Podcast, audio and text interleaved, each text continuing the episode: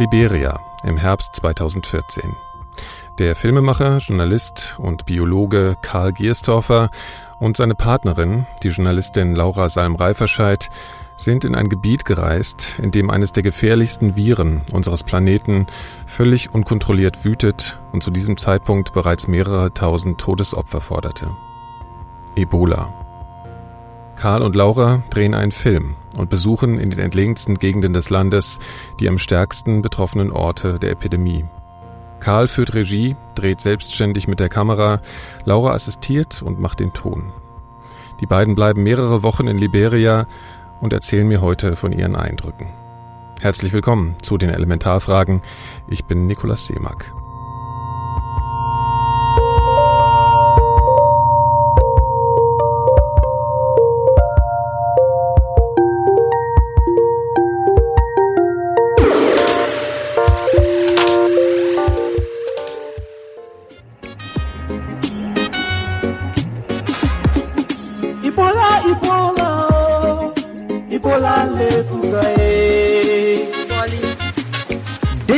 Ebola Situation Report on Radio Bangla. This is where you get the latest update about the Ebola situation. In einigen Gebieten auf dem afrikanischen Kontinent ist Ebola weiterhin eine große Bedrohung für die Menschen. Und Karls mittlerweile mit dem Grimme-Preis ausgezeichneter Film We Want You to Live hat nichts an Aktualität verloren. My dear people of this great country, this is Joseph Imabokai, the Vice President. I come to you today with a heavy heart. Our country is under attack from Ebola. It is killing our people and disrupting our lives. I extend my condolences to the families of those who have died from the disease. We all know that Ebola is real. Ebola kills. We want you to live. So let's work together to beat the Ebola. God bless you.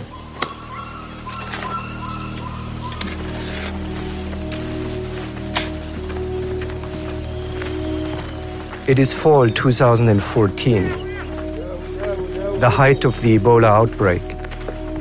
By now, over 5,000 people have died and every day hundreds more are still getting infected. Here in Liberia, the virus has broken out of the capital, Monrovia. Ebola is now spreading uncontrolled through the rest of the country.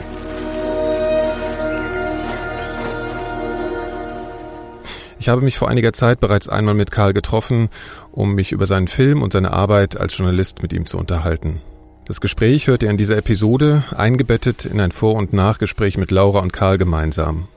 Zurzeit gibt es wieder einen größeren Ausbruch von Ebola in der Demokratischen Republik Kongo und wir haben uns aufgrund der Aktualität des Themas entschlossen, erneut über dieses Thema zu sprechen. Also das war schon, glaube ich, die, die prägendste Arbeit oder, oder, oder Recherche, die ich je gemacht habe. Und ich denke extrem positiv dran zurück und wirklich mit einem, also mit Sentimentalität, weil die Menschen, die wir dort getroffen haben, also so unglaublich inspirierend waren und so unglaubliche Arbeit geleistet haben und auch in diesem unglaublichen Horrorszenario trotzdem positiv drauf waren und immer vorwärts geblickt haben. Ja, das war einfach eine große Gemeinsamkeit, weil alle in dieser Situation gefangen waren und alle dann letztendlich auf eine Art und Weise kooperieren und zusammenarbeiten mussten und deshalb war es ähm, auch als positive Erfahrung zu verstehen, ähm, weil, weil es nicht wie in einer Konfliktsituation eine Gruppe gegen die andere ist, sondern alle in dieser wirklich schwierigen Lage gefangen waren und alle für mich als Filmemacher äh, ich gesehen habe, dass, dass alle zu Extremen gepusht wurden.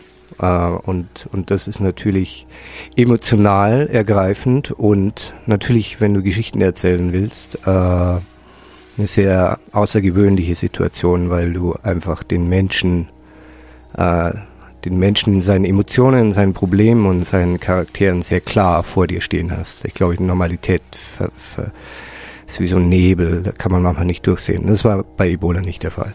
ähm, ein Land, das aus einem Bürgerkrieg kommt, äh, das einfach sehr viele Trennlinien mhm. hat. Das hat alles natürlich nicht mehr existiert. Das war einfach nur noch der Mensch und wie überlebe ich, wie kann ich überleben und wie kann ich helfen, dass die anderen überleben und tatsächlich auch in Liberia wir als Nation weiter bestehen, weil das tatsächlich so fundamental war, die Bedrohung.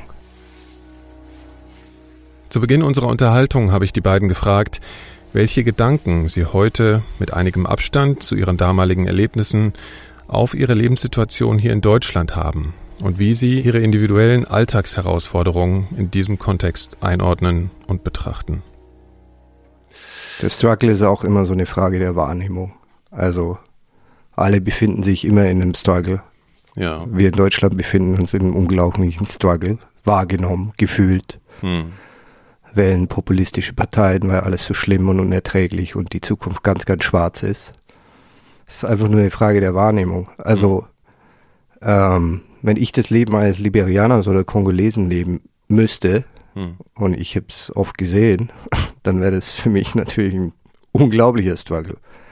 Also deshalb, auch deshalb ist es immer so eine gute Erfahrung, sich an solchen Orten zu erden, weil man sieht, dass der Struggle immer relativ ist und dass mein Struggle tatsächlich gar nicht so ein Riesenstruggle ist. Also das ist einfach ja. die Erfahrung, die man mitnimmt und deshalb kann so eine Erfahrung auch eine positive Erfahrung werden schweißt das auch ein bisschen zusammen, wenn man so als zusammen dahin geht und kommt wieder. Ich meine, man teilt ja wahnsinnig viel Erfahrung. Ne? Also ist das schon so, dass man, na, da grinsen sich beide an, nicht im Fernsehen leider, aber das ist ja schon was Außergewöhnliches, was man letzten Endes zwar erzählen kann nach außen, aber so die konkrete, das Erleben ist ja für mich jetzt total schwer nachvollziehbar. Das ist ja völlig abstrakt. Ne? Also ich meine das jetzt gar nicht in Bezug auf, ein, auf eure Paarsituation, sondern einfach so egal. Also ihr geht ja auch mit anderen Leuten manchmal in so Situationen rein und das ist ja schon was was einen wahrscheinlich persönlich zusammenschweißt, oder? Ja, absolut. Also äh, auch, auch ähm, also das ist halt eine Erinnerung, die bleibt und extrem intensiv ist und man immer darauf zurückgreift und auch viel drüber nachdenkt und sich dran erinnert und ähm, emotional auch. Also wir waren auch mit Kai Kupferschmidt, das ist ein Wissenschaftsjournalist, der war zeitgleich auch mit uns dort und den haben wir dort kennengelernt und das ist auch bis heute eine extrem enge Verbindung, auch deswegen, weil man das halt zusammen erlebt hat einfach. Also das mhm. ist schon klar.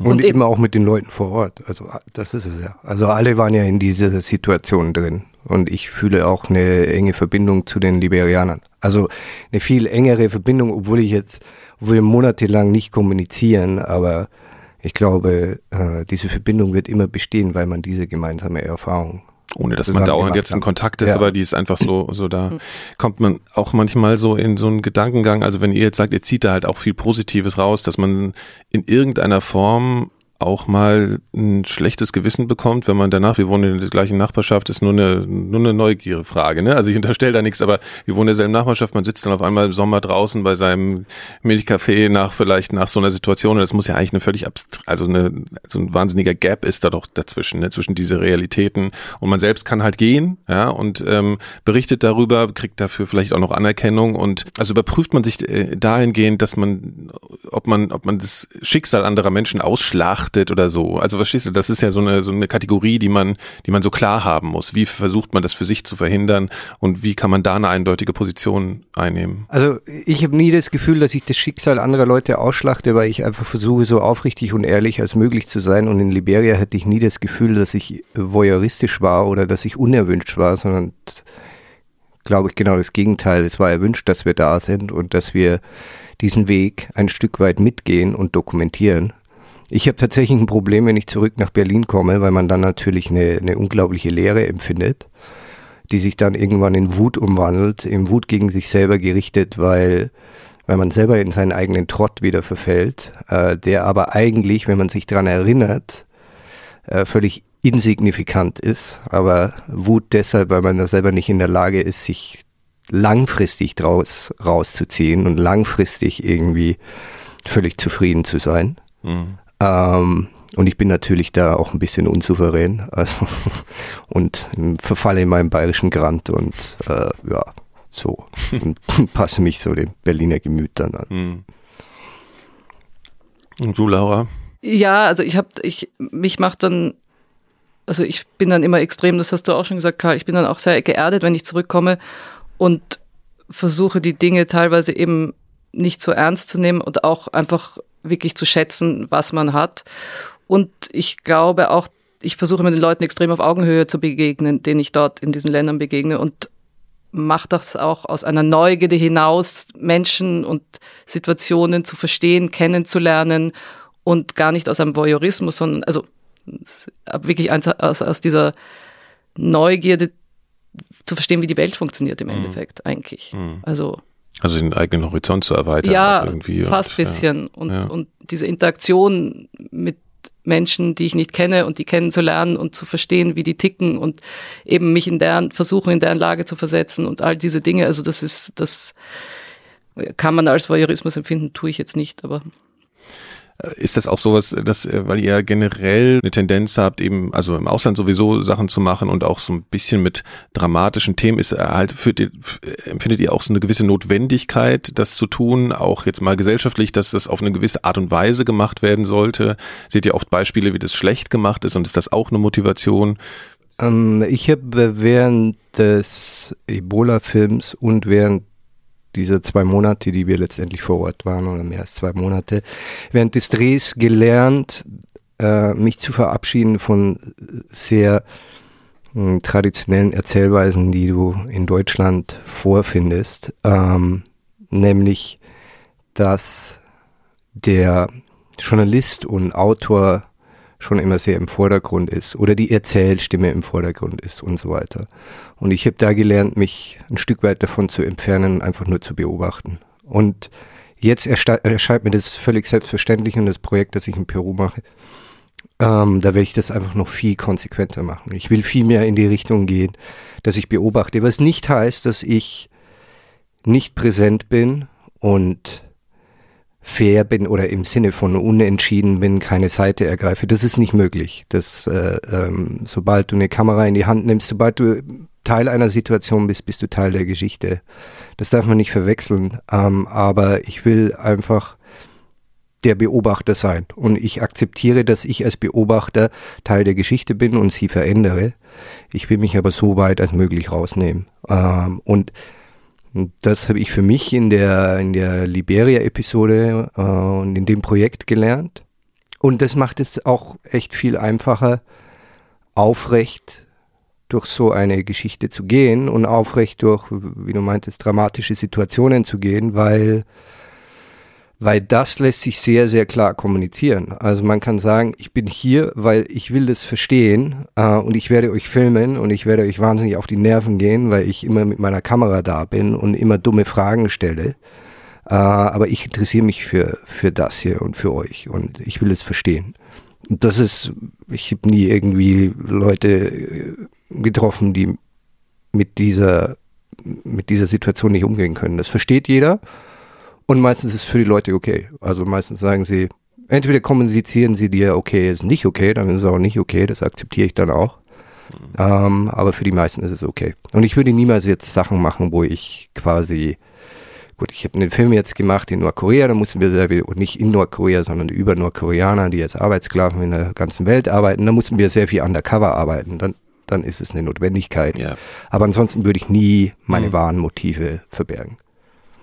Ja, Nervt euch das manchmal? Ich habe ich hab das Gefühl, dass die, äh, dass der Journalismus äh, eben auch ein bisschen dazu tendiert, dass, wie du jetzt gerade gesagt hast, dass die einzelnen Journalisten sich mehr und mehr in, in den Vordergrund so drängen und so eine Ego-Show draus machen. Ist das auch so eine Gegen, so eine impulsive Gegenreaktion, die ihr da spürt? Also ne, das, das gibt's ja schon und das ist zum Beispiel was, was ich, was mich schon auch irgendwie ziemlich nervt.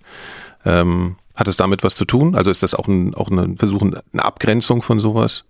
Ich das, möchte äh, so nicht sein. Also ich möchte nicht äh, im Vordergrund stehen als Träger, also als irgendein, also, sondern es sollen die Leute, über die ich berichte, im Vordergrund stehen und auch da nicht sensationalistisch, sondern wie gesagt, ich beobachte deren Leben oder die Probleme, die sie haben und das muss auch nicht hochgepusht werden und künstlich oder also deswegen, ich habe da auch ein Problem mit Journalisten, die sich einfach so in den Vordergrund drängen und als Person, als Kunstperson dann sozusagen mhm. dastehen und sich Fast schon wie, ich finde, das ist manchmal schon fast wie, es gibt so Anchorman, ne? Also das ist fast schon ja, eher so. Über die Social Media ist jeder jetzt Anchorman und ja. jeder macht sich zum Anchorman. Das ja. ist halt auch. Aber es findet etwas sehr Positives, also in meinem Medium statt, in dem Dokumentarfilm, dass ähm, über Plattformen wie Netflix äh, unglaublich gute Erzählformen und Strukturen äh, unglaubliches Publikum auffinden. Also ich habe mir Flint Town jetzt letztens angesehen, echt eine beobachtende Serie über, über Flint in Amerika und die Polizei begleitet. Ich habe so viel gelernt über Armut in Amerika. Kein allwissender Erzähler, sondern einfach nur eine Kamera, die natürlich, der Film hat ein Statement, macht ein Statement, macht ein sehr starkes Statement. Ähm, aber auf eine zurückhaltende, intelligente Art und Weise. Und das ist unglaublich erfolgreich. Und diese ganzen traditionellen Formen, die wir gesehen haben in den 90er, 80er, 90er, frühen 2000er Jahren, das glaube ich, äh, das wird so sowieso nicht mehr weiter existieren, weil die Leute das auch nicht mehr konsumieren wollen. Das ist, das ist over. Ich meine, das ist sowieso eine Abwanderung rein von der Plattform her, ist ja sowieso zu erkennen. Ja, also. und ihr habt das selber im Radio. Ich meine, du und Laura, also die ganzen Podcasts, diese ganze, die ganze Haltung, dass ich Geschichten klein, klein, klein, klein, klein erzähle, weil ich im klein, klein, klein, das war bei dem Ebola-Film genauso, dann erst die, die wahre Größe der Geschichte begreifen kann, weil sie mitreißend und spannend wird. Ähm, das hat ja das Radio auch total umgewälzt. Und ihr habt ja selber die Erfahrung gemacht, welches Publikum, welchen Erfolg ihr damit haben könnt. Ähm, und das einzige Erschreckende ist, dass wir wahrscheinlich jahrzehntelang unser Publikum völlig für dumm gehalten haben äh, und wir brauchen den allwissenden Erzähler und immer die gleiche Erzählstruktur, weil sonst versteht der das nicht mhm. und so weiter. Nee. Ich frage mich, wenn du es gerade so erzählst, ob manchmal so diese traditionellen Do Dokumentationen sich irgendwann so anfühlen werden. Ich fand, ihr kennt ja so Videos von dem siebten Sinn, so Verkehrs, äh, weißt du, so äh, Großartig. Ja, sowas. Ich glaub, vielleicht, vielleicht wird das irgendwann sich einfach, wenn wir in 20 Jahren solche, solche Sachen sehen, dann wird, das, wird man denken, sag mal, ne? Ja. Oder who knows, dann sehen die Leute unsere Sachen und denken sich auch in 40 Jahren. Ja, es wird auch so sein, aber es wird sich alles weiterentwickeln. Aber was jetzt da ist, ist viel näher an dem, was ich machen will, äh, als die vorherigen Strukturen. Und, und damals habe ich mich schon unwohl gefühlt, weil, weil es mit mir und meinen Gefühlen, die ich als Journalist hatte, nicht harmoniert hat. Hm. Und man und muss sich auch erstmal selbst finden, oder? Ja. Also das ist ja auch nochmal sowas, dass man erst das Handwerk lernt und denkt, okay, ich mache so ein paar Sachen nach und dann fängt man an zu reflektieren, eigentlich will ich das ja so gar nicht genau, machen. Ne? Ja. Genau. Ja. Ähm, weil ich würde ganz gerne mal an einer Stelle anfangen. Äh, in welchem Jahr war das, dass ihr das erste Mal in Liberia wart? 2014. Ja. Und Spätsommer. Ihr wart gleich zusammen dort. Mhm. Ja. ja. Und könnt ihr, also äh, wir haben in dem Interview, man hört das später noch so ein bisschen, erzählst du so ein bisschen, Karl, ähm, also wie das entstanden ist, warum du dahin wolltest und so. Aber was mich nochmal interessieren würde, weil wir da nur kurz drauf zu sprechen kommen, ist so dieser Moment, wo ihr gesagt habt, okay, wir gehen irgendwie zusammen. Und was das, ähm, wie, wie viel Unsicherheit über die Situation, die euch da erwarten würde und vielleicht auch eine Gefahr oder so, war denn da vorhanden? Wie war so der Kommunikationsprozess? War das ein langer, war das ein kurzer? Habt ihr da irgendwie gar nicht gesagt, ja, scheiß drauf, wir gehen jetzt dahin oder wie, wie ist denn das abgelaufen? Nee, das kannst du erzählen. naja, der Karl hat ja schon einen, einen, Film über HIV gemacht und, und kannte sich aus mit Viren, hat sich damit viel beschäftigt einfach. Hat immer schon gesagt, Ebola-Ausbruch, ich bin dort. Und wie es dann wirklich soweit war, war ich tatsächlich das erste Mal, sonst bin ich extrem entspannt, wenn er irgendwo hinfährt, aber da war das erste Mal, wo ich gesagt habe, okay, äh, finde ich jetzt hart, wenn du da alleine hinfährst und ich komme mit. da hat er dann äh, gesagt, no way, dann fühlt er sich verantwortlich, weil es seine Idee war und so weiter. Und ähm, im Endeffekt haben wir dann mit recht vielen Leuten dort auch schon gesprochen und äh, versucht einzuschätzen, was die Gefahr ist und dann war im Endeffekt schon so ein bisschen, dass es vielleicht doch besser ist, zu zweit zu fahren, wenn du, wenn irgendwas ist auch. Und ja. einfach, weil er macht Kamera und Interviews und alles äh, zusammen. Das heißt, du hast, kannst nicht im Rücken schauen, wer da steht, was da passiert. Also es ist schon so ein bisschen hilfreich und auch psychologisch hilfreich, was es da nicht nötig war. Aber wenn einer plötzlich einen Schizo kriegt und sagt, oh Gott, ich glaube, ich habe mich angesteckt oder ich habe, äh, du weißt ja nicht, jeder, jeder Hus, jedes Fieber oder jedes Ding könnte Ebola sein. Das war alles im Vorhinein der Gedanke. Es war dann natürlich alles viel äh, viel unaufgeregt, aufregender, also, also in dem Sinne. Ja klar, aber das weiß man ja vorher das weiß also man ist, vorher ist nicht. diese erste Reaktion, als du gesagt hast, naja, scheiß, nee, ich gehe da mit, war das eher so was, ich passe auf dich auf oder war das eher so, nee, nee ich hatte, ich also, ich, also ich wollte schon auch dahin, also es war jetzt nicht, dass, dass hm. ich hatte da auch schon, äh, also es hat mich dann auch extrem interessiert. Hm. Und du hast ja, ja du hast den, den, Sound gemacht, ne? Ich habe dann Ton gemacht und Radiogeschichten gemacht, genau. Mhm. Und noch so eine Webdoc. Und das war Also es war, es war ein, also wie gesagt, ich bin überglücklich, dass ich da, also es klingt jetzt blöd, aber dass ich da mitgefahren bin, dass wir das zusammen gemacht haben. Also es war eine Wahnsinnserfahrung einfach. Mhm. Mhm. Und du hattest ein Verantwortungsgefühl oder war das? Nee, das hatte ich dann nicht mehr. Ich war, ich war so völlig besessen von dieser Story. Also ich bin ja immer besessen von meinen Geschichten, aber da war ich schon ziemlich hart besessen von die. Also ich habe die, die, die alles irgendwie aufgesaugt und die Nachrichten verfolgt und ich, ich konnte auch nicht mehr schlafen irgendwie. Ich habe nur noch über Ebola nachgedacht und über diese Situation, die dann, aber das nimmt dann so eine Eigendynamik in deinem Kopf an. Äh, das ist, glaube ich, wie, wie man sich vorstellt, die äh, Manhattan oder New York und man will dahin und denkt so viel, so viel drüber nach und liest alles, liest Ikonisches alles. irgendwie. Auch, ja, genau. Also, ja. Und dann ist es halt völlig crazy irgendwann und dann musst du es machen. Und dann erklärt sich aber auch sofort das Gefühl, wenn du dann da bist, dann ist es das heißt nicht, dass es weniger ist, aber es ist auf einmal real und dann ist es auch weniger. Und genauso war es bei Ebola auch. Also mhm. das, du bist dann da und dann ist es real und dann stellt man sich dem und dann wird es auch normal und dann handelt man das auch mhm. irgendwie normal. Mhm. Äh, und von daher gesehen hat sich dieser Wahn, den ich vorher hatte, äh, dann nicht weitergetragen. Also das wurde dann. Ich normal. erinnere das auch noch am im wirklichen Moment, wo wir in, in Monrovia am Flughafen angekommen sind. Dann musste er erst die Hände waschen und wird Fieber gemessen und dann Passkontrolle. Und dann stehst du halt, wie in jedem Land, stehst du eng gedrängt am Gepäckband und denkst so, okay, das ist es jetzt, ja, es ist ganz, also das ist eigentlich ganz normal, man ist sofort in dieser Realität eben sofort drinnen und denkst so, okay, jetzt mhm. komm. Also war der aber auch auf eine gewisse Art und Weise, also Ebola steht ja, oder wie hier ganz viele Leute sagen, Ebola, man sagt Ebola, ne, das ist die richtige. Ebola, ja. ja. Ähm, ist das das ist ja schon auch so der Inbegriff, auch popkulturell für den Krankheitsseuchen Schrecken. Ja, also was früher die, der schwarze Tod war oder irgendwie sowas. Ne? Also wurde sowas völlig unkalkulierbares, so das Böse in Form der Biologie oder irgendwie sowas. Ne? Wart ihr schon auch ähm, nicht ganz frei davon, von diesen Einflüssen, von diesen der Film Outbreak und so, also von diesen, äh, wurde das deswegen so ikonisch aufgeladen? Klar, also das ist Schon. natürlich im Kopf, das kannst du ja nicht irgendwie, du kannst ja nicht deine ganze Prägung beiseite schieben, aber du kannst es natürlich für dich rationalisieren, du bist aber emotional das immer so erfahren, aber meine meine Emotionalität, bevor ich es in der Realität erfahren habe, war eine komplett andere, als die Realität es war. Also die Realität war einfach nur anders. Die war die hatte auch seine völlig verrückten, crazy Momente, die man vielleicht popkulturell gar nicht beschreiben kann. Intensive Momente. Aber sie war natürlich viel realer, hands-on und, äh, und anders äh, auf eine Art und Weise. Aber bevor ich hingefahren bin, hatte ich natürlich eine, eine Melange von Fakten und Gefühlen im Kopf und diese Gefühle waren geprägt von dem, was Ebola, für das, was es steht als Warhol hm. Virus Painting, so, hm. ja. Hm. Und habt ihr irgendwelche klaren Abmachungen vorher getroffen? Habt ihr gesagt, weil du es jetzt vorhin angesprochen hast, ob jemand, wenn jemand Paranoia kriegt oder sich ansteckt oder also, also gibt es, also wenn mir was passiert, gibt es äh, vielleicht allgemein bei euch auch solche Absprachen, weil ihr oft in Situationen geht, die so ein bisschen potenziell gefährlich sind oder ist das gar nicht so? Macht ihr gar nicht so ein Riesending drauf? Ihr wollt, ihr vertraut darauf, dass ihr intuitiv eher so richtig reagiert oder was? Also ich weiß nicht, haben wir glaube ich noch nie so drüber nachgedacht, oder? Also sich da abzusprechen? Also Na, in irgendeiner Form zum Beispiel wäre, wenn mir was passiert, was, was sprichst du mit dem oder erzählst nee. du? Nee. Nee.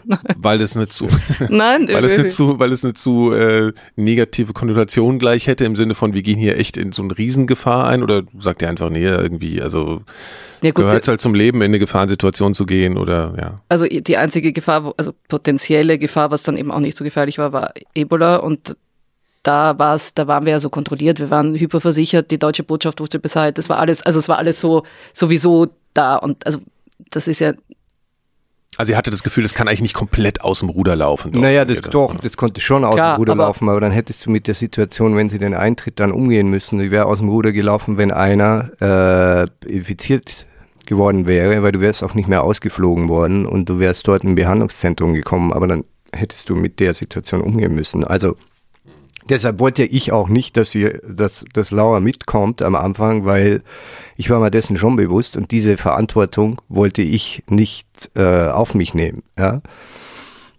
Aber dann war es ihre Entscheidung, dass sie da mit geht und dann, was, was soll ich dann sagen? Dann sage ich, nee, nimmst du einen anderen Flug, gehst in einen anderen Ort und das geht ja dann auch nicht. Also, also du kannst dir die Verantwortung dann nicht Nee, okay, aber dieser Punkt, das sagt ja, hier, hier ist keiner für den anderen verantwortlich und niemand wird am Ende schuld sein, wenn es. Ja, ist es ja natürlich auch ja, nicht, wenn es für erwachsene Menschen also, Ja, aber manchmal ist das ja so. Aber so genauso ist man verantwortlich. Also man ist es, man ist, aber ich wüsste jetzt nicht, was man absprechen sollte. Also.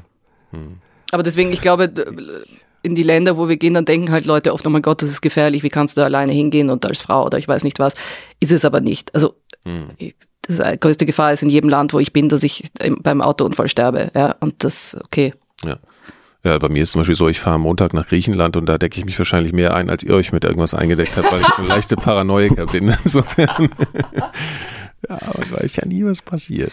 Naja, Gut, also ich würde mal so, ich würde mal vorschlagen, bevor wir jetzt irgendwie auf die aktuellen Ereignisse und so eure Perspektive darauf kommen, hören wir uns erstmal das Gespräch an von dir äh, mit zwischen uns, Karl, ähm, damit man mal so die alte Geschichte gehört. Nur mal ganz kurz, also ähm, weil das am Anfang in der Aufnahme ein bisschen untergeht. Das geht um Zeitraum. Ihr habt gerade gesagt 2014, ne? Sagtet ihr war das erste Mal? 2014, 2015. Genau. Ja. Und äh, dieser Film, über den wir da sprechen, der ist mittlerweile fertig. Man kann ja mal sagen, dass er den Grimme-Preis gewonnen hat. Ne? Der heißt wie?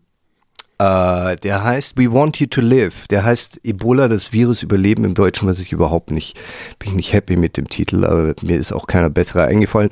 Es hat aber Tradition, you, dass deutsche Titel scheiße sind. Ja, das stimmt. Aber We Want You to Live ist ein, ist ein, ein schöner Titel, ähm, den meine Produzentin Antje Böhmer tatsächlich äh, entdeckt hat, weil es ein Zitat aus dem Film ist und ist sehr Vom gut. Gesundheitsminister, ja, der im Radio das gesprochen hat. Und, ja.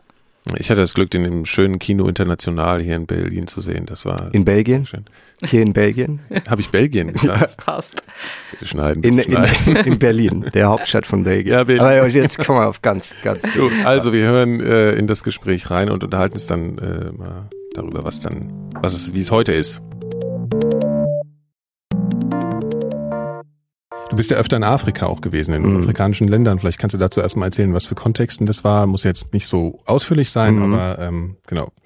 Vielleicht kannst du dazu ein bisschen was erzählen. Ähm, ich bin 2001 zum ersten Mal nach Afrika gefahren und da auch nur, weil ich äh, eine große Reise machen wollte und alle möglichen romantischen Vorstellungen hatte. Und ich bin dann, dann bin ich nach Dar es Salaam geflogen und bin durch Tansania gefahren, war natürlich in der Serengeti und so weiter. Und damals habe ich Biologie studiert und das war alles natürlich wahnsinnig aufregend. Ähm, das Tor zur Serengeti ist Arusha und Arusha war damals das Tribunal für Ruanda ähm, und da wurde quasi der Völkermord verhandelt in Ruanda oder die, so wie sie hießen, die Genocidaires, die da angeklagt waren.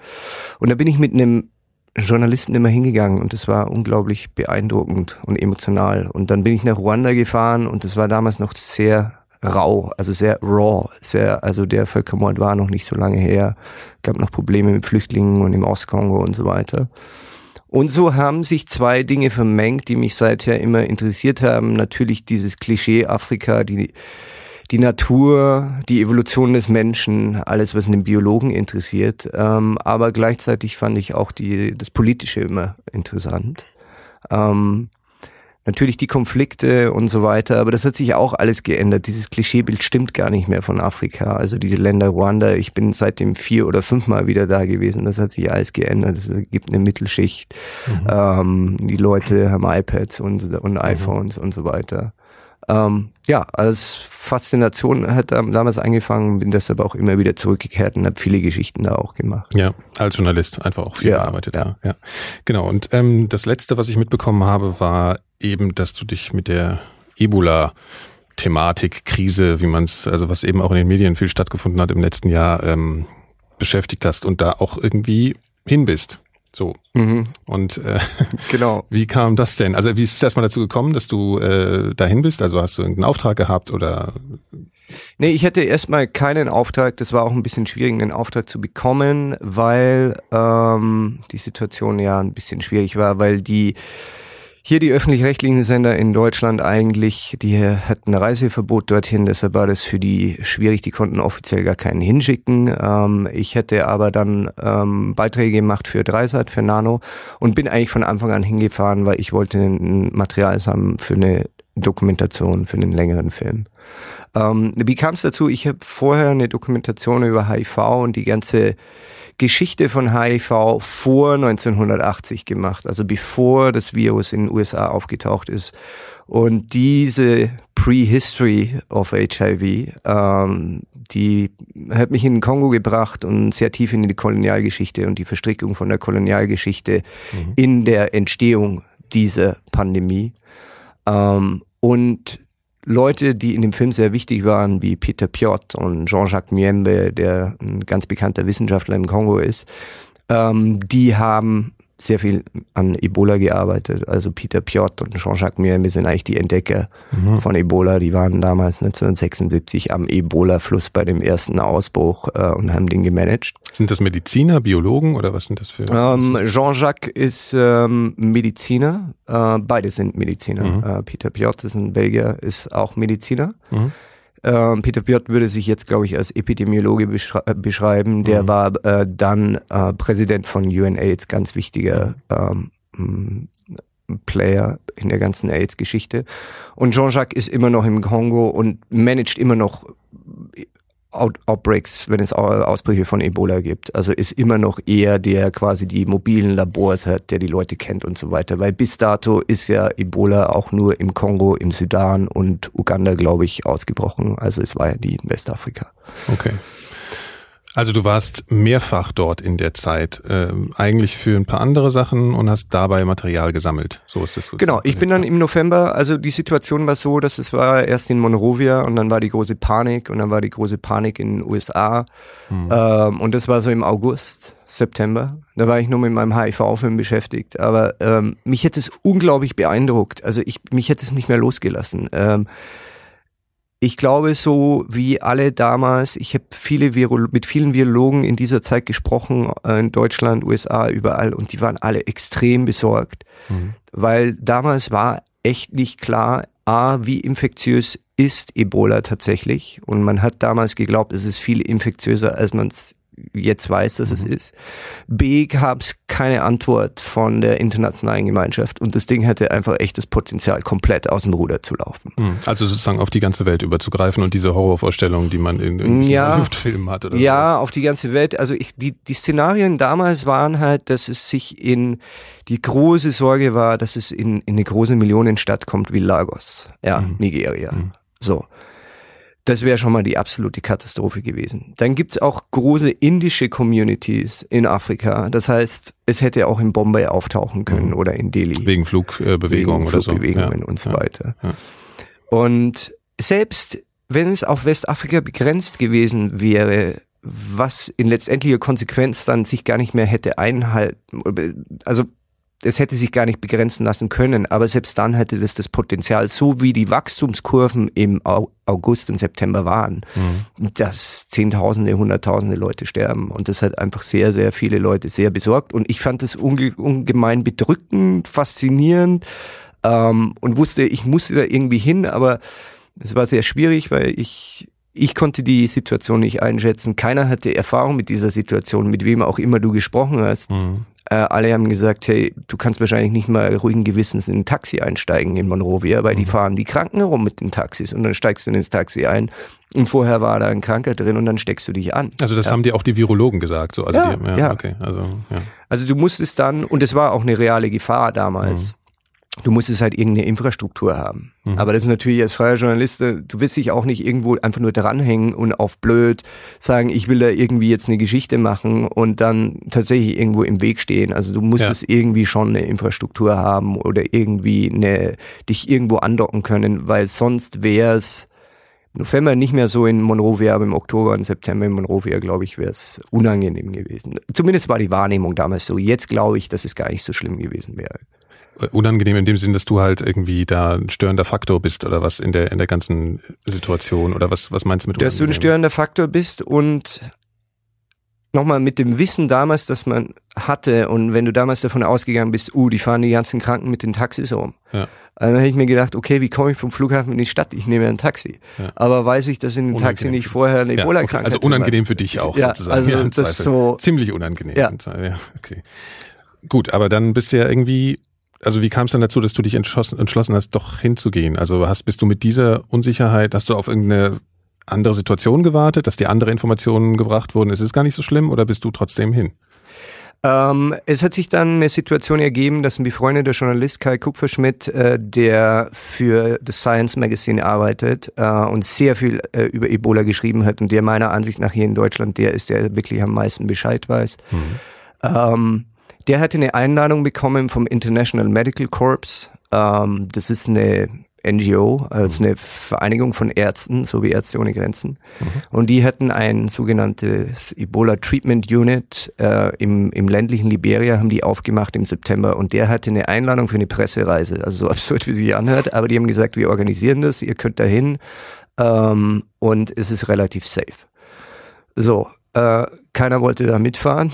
da ist auch keiner mitgefahren. Echt? Also war einfach Angst. Ne? Ja, weil die Leute irgendwie Angst hatten oder irgendwie ja. hat sich da keiner gemeldet. Ja. Ähm, aber Kai wollte hin und dann habe ich mich mit Kai getroffen und äh, dann haben wir mit den IMC-Leuten immer gesprochen und die haben gesagt, ey, äh, die haben uns dann einfach auch erklärt, wie es abläuft und mhm. dass es da ein Hotel gibt und da können Sie uns ein Zimmer buchen und wir können in diese ETU und wir können mit den Ärzten sprechen und Was wir können ETU? auch äh, Ebola Treatment Unit, so. also dieses Behandlungszentrum, das ja. sie in, in, im Bong-Bezirk hatten, im ländlichen okay. Liberia. Ja. Und die haben uns einfach ganz klar gesagt, das ist möglich, das könnt ihr machen. Okay. Und dann habe ich natürlich über meine Recherchen, hatte ich einen Fahrer gefunden, über einen Journalisten, der für die New York Times da war, der hat gesagt, diesen Fahrer kann ich dir empfehlen. Mhm. Und dann haben wir den Fahrer ähm, äh, klar gemacht, damit wir die ganze Zeit einen Fahrer hatten. Ja. Und dann sind wir, meine Freundin, Kai und ich hingeflogen, äh, Mitte November. Mitte November. Also wenn du jetzt deine Freundin erwähnst, ist ja schon äh, schon mal klar, dass du hier nicht so viel erklären musstest oder sozusagen sagen musst, ich fahre da jetzt hin und deine Familie oder deine Freunde sagen, nee, auf gar keinen Fall? Oder war irgendjemand besorgt auch vorher? Oder? Äh, ich komme aus einer Apothekerfamilie. Meine Mutter war weniger besorgt, als ich das befürchtet habe. Also die hat schon verstanden, was es ist. Hm. Mein Bruder ist auch Apotheker, der wollte mir davon abraten. Dann wusste er aber, dass ich fahre. Dann hat er mir irgendwie zwei Kisten, ich glaube 40 Kilogramm Desinfektionsmittel und Masken und was der Geier was geschickt, wo ich nur ein bisschen was davon mitgenommen habe. Mhm. Ähm, es war okay. Und meine Freundin ähm, die wollte mit, weil weil wir das dann auch besprochen haben und erst habe ich gesagt, ich will für dich nicht die Verantwortung übernehmen, mhm. aber sie hat gesagt, sie sie interessiert das auch sehr und wir haben das beide miterlebt und sie war selber in Afrika und ich glaube, sie sie hat selber sie wollte selber unbedingt was machen. Mhm. Und dann haben wir auch beide gemerkt, also bei mir war klar, ich würde auch filmen, ich würde auch eine Kamera äh, in der Hand haben und ich weiß, wenn ich drehe, dann vergesse ich ein bisschen so meine Umwelt. Und deshalb war es auch gut, eine Person, der du vertraust, dabei zu haben, die auch auf dich aufpasst. Ein und so Kontrollinstanz auch sein genau. kann. So, ja. Ja. ja. Okay. Und so sind wir drei dann dahin geflogen. Dahin geflogen. Ja, im November sind wir dann dahin geflogen mit Brussels Airlines. Das war noch die einzige Airline, die hingeflogen ist. Dann fliegst du nach Dakar. Mhm. Da wird die Crew ausgewechselt, weil ähm, die Crew will nicht in Monrovia übernachten. Das heißt, mhm. die machen eine neue Crew in Dakar, fliegen nach Monrovia und fliegen dann zurück nach Brüssel. Mhm. Ja, und dann steigst du aus aus dem Flugzeug, kommst du nachts an, oder es ist 8, 8.30 Uhr, 9. Äh, also ist schon nachts. Ähm, und ja, dann glaube ich, das war für uns alle drei eigentlich der einzige Moment, wo, wo wir uns wahrscheinlich gedacht haben, oh, scheiße, was, was haben wir jetzt da eigentlich gemacht? Weil dann gehst du in eine Schlange übers Rollfeld und dann müssen sich alle in dieser, überall stehen diese Container mit, mit Chlorlösung, mhm. also einfach nur so 10 Liter Eimer, wo du unten einen Hebel aufdrehst, kommt Chlorlösung raus und dann musst du dir die Hände waschen mhm. und dann wird Fieber gemessen und dann gehst du zur Passkontrolle und dann holst du dein Gepäck und dann warst du da.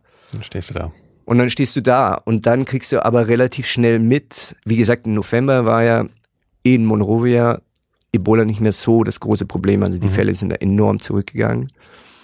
Ja, und dann sind wir in das Hotel. Ähm, da war auch ein deutsches Kontingent vor Ort, weil die, die Bundeswehr und das Rote Kreuz waren ja auch vor Ort. Und für jeden, das war halt schon irgendwo charmant, weil für jeden war es eine komplett neue Situation. Also es gab jetzt nicht die Leute, die sagen, ah, I know it all, sondern ja, jeder war ein ja. bisschen so, hm, ja habe ich jetzt was angefasst, hätte ich das machen sollen, so. Also ist man wirklich die ganze Zeit in so einem komischen Metabewusstsein rumgelaufen, theoretisch kannst du mich jetzt hier überall erwischen. Also so ein so einfach vom Gefühl her sozusagen. Ja, ist gut, dass du es sagst, weil ja. eigentlich ist es das, mit dem Gedanken ist man hingefahren, glaube ja, ich. Ja. Und ich glaube, bin als Person dann schon sehr anfällig für diesen Mindfuck, ja, ja. wenn ich das so nennen darf. Nur checkst du halt dann, wenn es so wäre, wäre jeder krank. Ja. Und das checkst du einfach und es ist so offensichtlich, dass es nicht so ist. Ja. Und es ist tatsächlich so, dass keiner sich, ich habe in meinen zwei Monaten in Liberia keinen umarmt, kein einziges Mal die Hand geschüttelt, was echt strange ist, vor allem in Afrika. Mhm. Du hast ja halt irgendwie 20 Mal am Tag die Hände gewaschen oder 50 Mal mit dieser Chlorbleiche überall. Mhm. Und irgendwann ist dir dann schon klar, wenn nur, wenn Leute irgendwas anfassen würden und wenn sie Ebola kriegen würden, Mhm. äh, dann wäre das ganze Land krank. Und so Mhm. war es einfach nicht. Und dann hast du einfach peu à peu auch mitbekommen, dass die Leute sich angesteckt haben. Entweder hatten sie Kontakt zu Kranken, wie Mhm. auch immer. Sie haben sie gepflegt, der Schutzanzug war nicht dicht oder sie haben sie direkt zu Hause gepflegt Mhm. oder sie haben an einem Begräbnis teilgenommen. Mhm. Und heute weiß man einfach, dass Ebola tatsächlich nicht so ansteckend ist, wie man damals das befürchtet hat.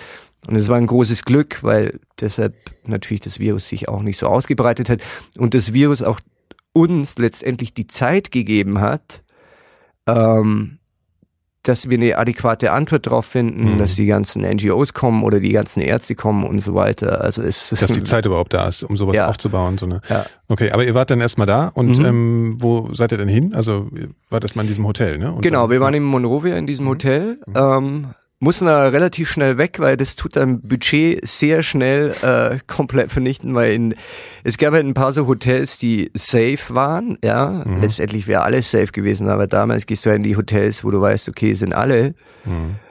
Und da kostet die Übernachtung 300, 350 Dollar. Und war das im Endeffekt nur Kohle machen oder waren, da haben die wirklich irgendwas Nee, die Besonderes waren schon getan? ausgebucht. Aber die Laura hat vorher in einem Hotel angerufen und dann äh, äh, hatte die, ich meine, die haben auch einen großartigen Humor und dann haben die gesagt, hat sie gemeint, ja, aber 300 Dollar, it's, it's a lot of money. Ja. Und dann meinte die, äh, die Rezeptionistin, yeah, but, but we have high season. Ja, schön. äh, was natürlich auch gestimmt hat. Ja, Äh, auf eine gewisse Weise, ja. so, und dann, ja, äh, ja und in Monrovia gab es dann auch, Mhm. wir waren dann, glaube ich, zwei, drei Tage da. Waren Mhm. auf einer Party, ja, das ist alles absurd, vom CDC, vom Centers for Disease Control, die kommen aus Atlanta und die machen dieses ganze sogenannte Contact Tracing, die ganzen Kontakte Mhm. verfolgen.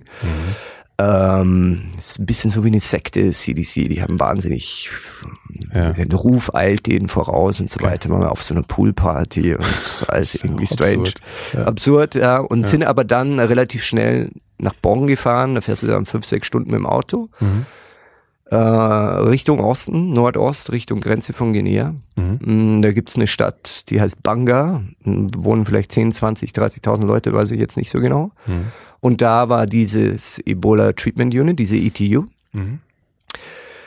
Und was halt da passiert ist, als wir ankamen, ist, dass das Virus sich aus Monrovia quasi auf den Weg gemacht hat ins ländliche Liberia. Da waren dann, da war der große Ausbruch, da gab's dann die Orte wie Bomota und Taylortown und so weiter, Mhm. wo Ebola echt gewütet hat.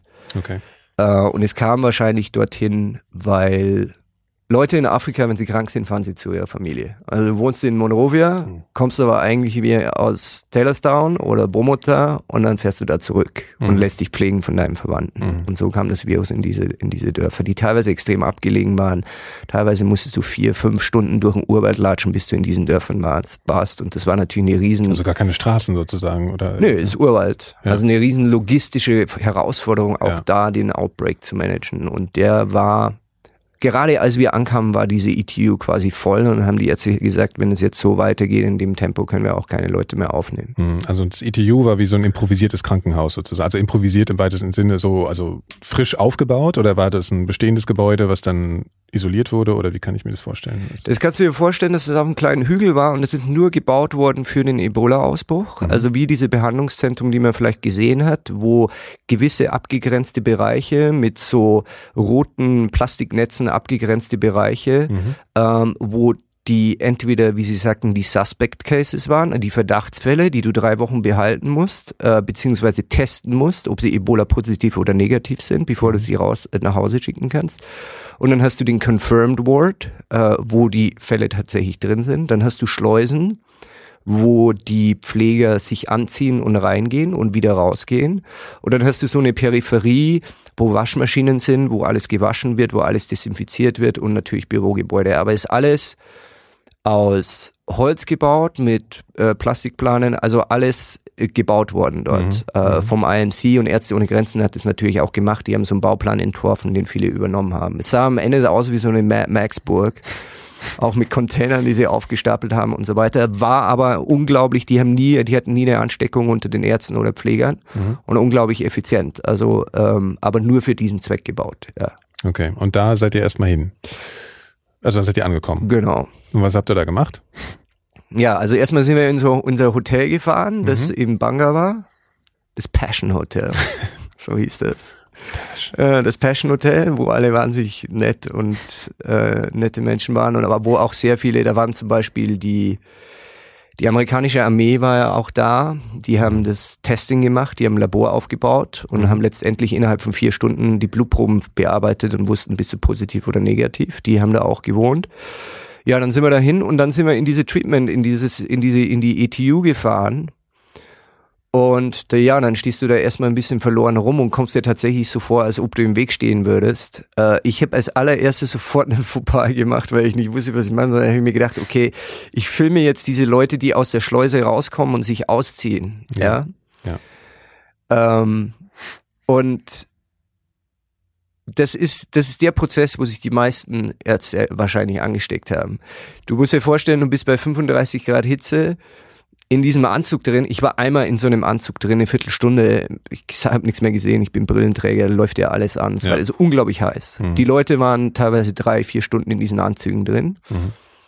Mm, verrichten teilweise auch körperlich schwere Arbeit, weil sie die Patienten rumhieven müssen und so weiter. Also wie so ein Gummianzug, der einfach überhaupt keinen äh, Austausch Diese, diese weißen Schutzanzüge, ja, also es sind ja. äh, letztendlich zwei Schichten und dann hast du dicke Handschuhe an, dann hast du einen Kopfschutz an, dann hast du wie so eine Skibrille an, mhm. äh, Mundschutz an. Also jeder, jeder, alles vom Körper ist bedeckt. Ja.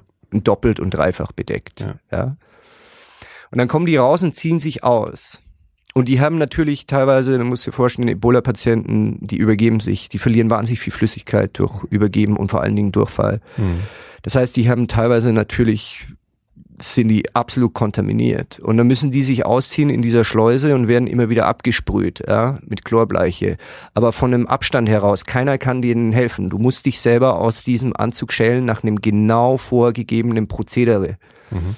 Und wenn du nicht rauskommst, hast du natürlich nicht Panik bekommen, weil ja. Weil das also du darfst im Prinzip nicht an die Außenseite kommen und solche Sachen mit Nein. deiner Haut und solche genau. Geschichten. Ja, genau. Okay. Ja. Also extreme Konzentration, hm. genau an dem Punkt, wo du eigentlich am schwächsten bist, wo du physisch am schwächsten bist, wo vielleicht auch du Sachen gesehen hast, weil die Leute sterben ja. und so weiter. Also psychisch, psychisch auch gestresst bist.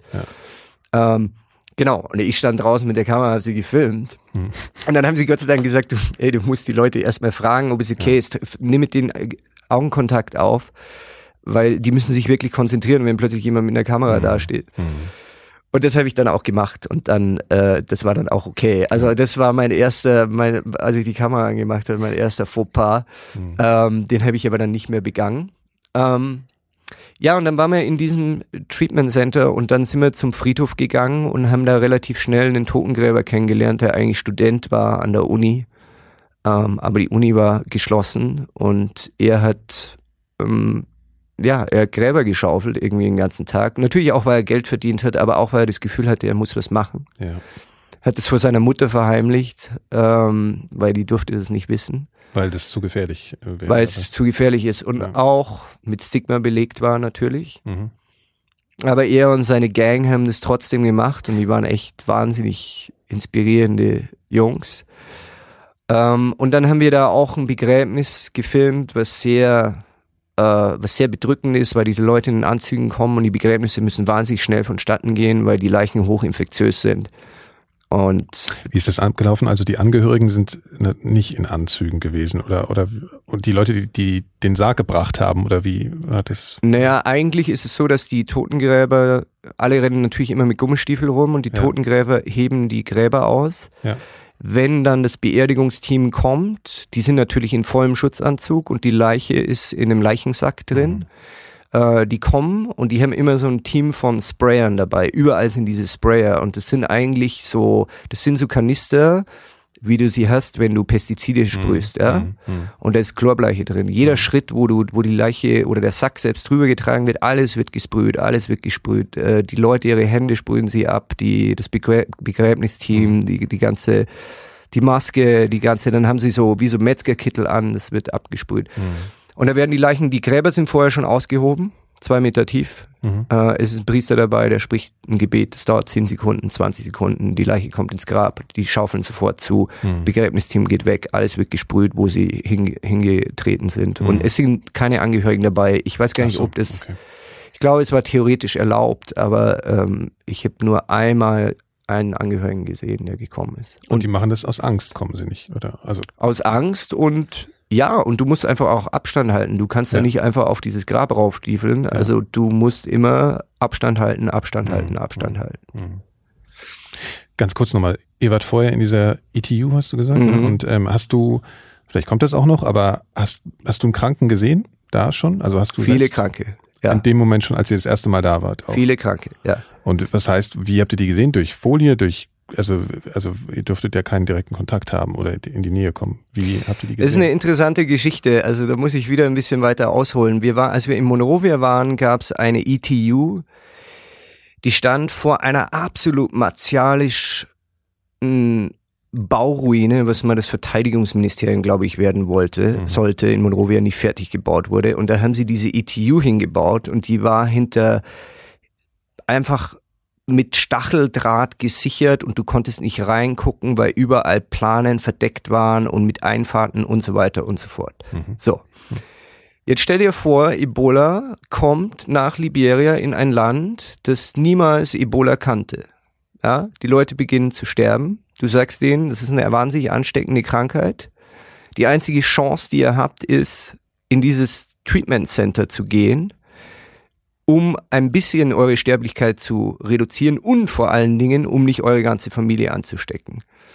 Ich bin an diesem Treatment Center in Monrovia vorbeigefahren und habe mir gedacht, sorry, da würde ich auch niemals reingehen, weil es ist einfach wie ein Knast und vor allen Dingen, die Leute sind reingegangen Und kam nicht mehr raus. und 60 Prozent sind nicht mehr rausgegangen. Komm. das ist nicht gerade vertrauensvoll. Und das ist, ja. und das war das große, große Problem. Und Ärzte ohne Grenzen, ähm, die haben es wirklich großartig gemacht. Die haben genau über diese Fragen nachgedacht. Und die haben gesagt, wir müssen das alles transparent machen. Wir können es nicht alles mit Plastikplanen hier verhängen und mit Stacheldraht sichern. Wir müssen, wir müssen den Angehörigen äh, Sichtkontakt geben. Die müssen Möglichkeiten haben, mit den Leuten zu sprechen. ja. Und Damit, damit sie sehen, was hier vor sich geht. Wir tun ja nichts, was wir verstecken müssen. Und deshalb hast du eigentlich nur diese äh, roten, das sind wie so äh, gewobene Matten, so Plastikabgrenzungen, äh, Abgrenzungen, wie so Gitter. Kannst du die? So Plastik. ja, ja, ich glaube schon. Genau. Ja, ja. Und dann hast du zwei Reihen, wie so ein Graben, und das trennt dich quasi drei Meter von dem Kranken. Also wir sitzen jetzt zwei Meter entfernt. Der Kranke wäre vielleicht, naja, so nah wäre ich vielleicht sogar an den Kranken gekommen. Und näher nicht. Okay. Und dann kannst du dich mit dem unterhalten.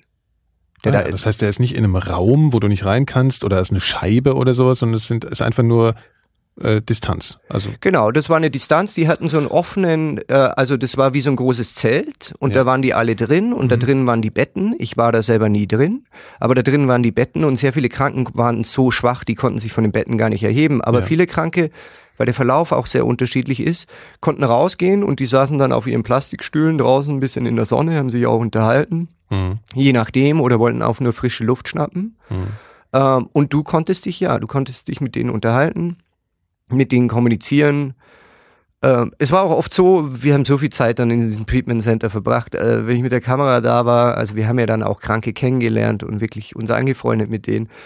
Ähm, aber die wollten auch manchmal gefilmt werden und haben auch manchmal Späße gemacht und so. Und äh, weil sie auch gesagt haben, also die Langeweile und natürlich diese ständige Präsenz des Todes ist auch völlig, äh, ist auch echt schwierig. Ja. Äh, Genau, wie war denn die, also von der Stimmung her, wie kann man das beschreiben? War da die ganze Zeit so eine völlige Dramatik? Du sagst, die hätten auch mal ein bisschen Witze gemacht und so, aber war das schon, ähm, es, war, es war ja dann auch irgendwie Alltag auf eine gewisse Art und Ja. Weise, ne? Und ähm, das heißt, man war nicht ständig depressiv, auch wenn man, oder, oder waren das ständig Todeskandidaten auch? War das irgendwie dauernd präsent, dass das jetzt Menschen sind, die hm. vielleicht morgen tot sind, wenn nee. du mit ihnen sprichst? Oder wie ist das vom Gefühl? Nein, also ich fand, äh, ich fand ganz das Gegenteil. Also ich kann jetzt nicht sagen, dass ich, also diese zwei Monate in Liberia haben mich unglaublich inspiriert, weil ich so viele Leute kennengelernt habe, die die mich wirklich inspiriert haben, wie der Totengräber oder wie Mabel, ja. die eine Ambulanzkrankenschwester war oder eben auch äh, manche der Kranken, die, die überlebt haben oder wie sie mit dem Tod auch umgegangen sind. Und letztendlich ist es natürlich eine Routine. Das mhm. ist eine Routine, die teilweise, die nicht mal hektisch war, sondern betriebsam, würde ich sagen. Ja. ja. Aber keine Panik oder Hektik oder die Leute haben sich wahnsinnig gefreut über jeden Überlebenden, der hat Applaus bekommen. Ähm, das war, also Ganz im Gegenteil, es war nicht, nicht deprimierend. Also manche Situationen wie die Beerdigungen, die waren, ähm, die waren bedrückend natürlich. Ähm, aber die Art und Weise, wie die Leute mit der ganzen Situation umgegangen sind, fand, fand ich persönlich eigentlich eher inspirierend als, als bedrückend. Mhm. Also ein Beispiel zu nennen, wir haben dann, also wir haben viel Zeit mit Smith verbracht, mit dem Totengräber äh, haben dann einen Überlebenden kennengelernt, das kann ich nachher noch erzählen, der eine unglaubliche dramatische Geschichte hatte und den wir dann letztendlich nochmal besucht haben im Februar und im März, um seine Geschichte zu Ende zu erzählen. Und dann sind wir mit dieser Ambulanz rausgefahren. Die Ambulanz sind einfach nur zwei Pickup-Trucks, äh, wo sie hinten eine Plastikplane drüber gespannt haben. Mhm. Wo du erstmal denkst, was teilweise auch so war, weil als wir dann im März heimgeflogen sind, an diesem Tag kamen die Ambulanzen an aus Amerika, die sie im September schon bestellt hatten. Okay. Also A hatten sie nichts anderes, B war es aber so, dass das genau das richtige Vehikel war, weil die waren einfach zu reparieren und vor allen Dingen am wichtigsten einfach zu desinfizieren. Also das heißt, die Ambulanz ist rausgefahren mit ihren zwei Pickup-Trucks zu Punkten, wo, soweit sie fahren konnten, wo sie die Kranken aufglauben konnten, verladen konnten, die aus ihren Dörfern teilweise rausgegangen sind, teilweise zwei, drei Stunden rausgegangen sind. Mhm. Äh, weil der Chief sie rausgeschickt hat, weil er wusste, es gibt Ebola, die haben, die haben Fieber und so weiter, oder weil sie schon Tote hatten. Mhm. Und die, die noch gehen konnten und nicht im Dorf gestorben sind, die sind dann rausgegangen durch den Wald zu dem Punkt, wo eine, ein Waldweg hingeführt hat, wo mhm. sie mit ihren Ambulanzen hingefahren sind, wo sie sie kurz befragt haben und dann verladen haben ja. und dann zurückgebracht haben in dieses Behandlungszentrum. Und eine Krankenschwester, Mabel, die selber eine, die hat in der Geburtsklinik gearbeitet und die wollte erstmal nicht als äh, in dem ganzen Kampf gegen Ebola teilnehmen, hat sich dann aber auch überlegt, ihr Freund hat damals schon gearbeitet äh, in einem Behandlungszentrum und hat sie gesagt, okay, wenn ich zu Hause hocke, mein Freund macht das, dann steckt sich er an, dann kriege ich es auch, also kann ich auch mhm. gleich mitmachen. So. Mhm. Und die hatte echt, also sie hatte einen gefährlichen Job, weil die Kranken teilweise schwach waren, da musste die denen physisch helfen und so weiter. Also die mhm. hatte eine Permanent Exposure. Mhm. Lief die dann dauernd in einem Schutzanzug rum oder? Teilweise. Ja. Teilweise, teilweise ja, teilweise nein. Also kam auf die Situation drauf an. Mhm. Also sie hatte immer einen in ihrem Team, der im Schutzanzug war. Mhm. Sie hatte teilweise nur Mundschutz und, und, Handschuhe, hat aber dann nur, nur Anweisungen gegeben, was mhm. zu passieren hat. Es kam auch immer darauf an, wie wie schwach die Patienten schon waren. Wenn mhm. die noch gehen konnten und selber ins Auto steigen konnten, war das okay. Mhm. Und mit der sind wir rausgefahren und Mabel war auch so eine, so eine Person, die einfach so unglaublich inspirierend war und die, die immer stark war und die nie einen schwachen Moment gezeigt hat. Bis ganz, ganz am Schluss äh, hat sie, hatte sie ihren schwachen Moment, ähm, wo sie zum Weinen angefangen hat und wo sie sehr emotional geworden ist. Ähm, was sie aber für mich eigentlich nur noch stärker gemacht hat, weil ich auch gesehen habe, dass sie emotional unglaublich involviert ist. Mhm. Aber wir haben jetzt sehr schnell verstanden, dass letztendlich die Liberianer das sind, die die Hauptarbeit machen und das, das sagt sogar die Präsidentin von Ärzte ohne Grenzen. Das sind nicht wir, die das gemacht haben. Wir haben die Infrastruktur hingestellt. Wir haben ihnen es ermöglicht, es zu tun. Mhm. Aber die waren es.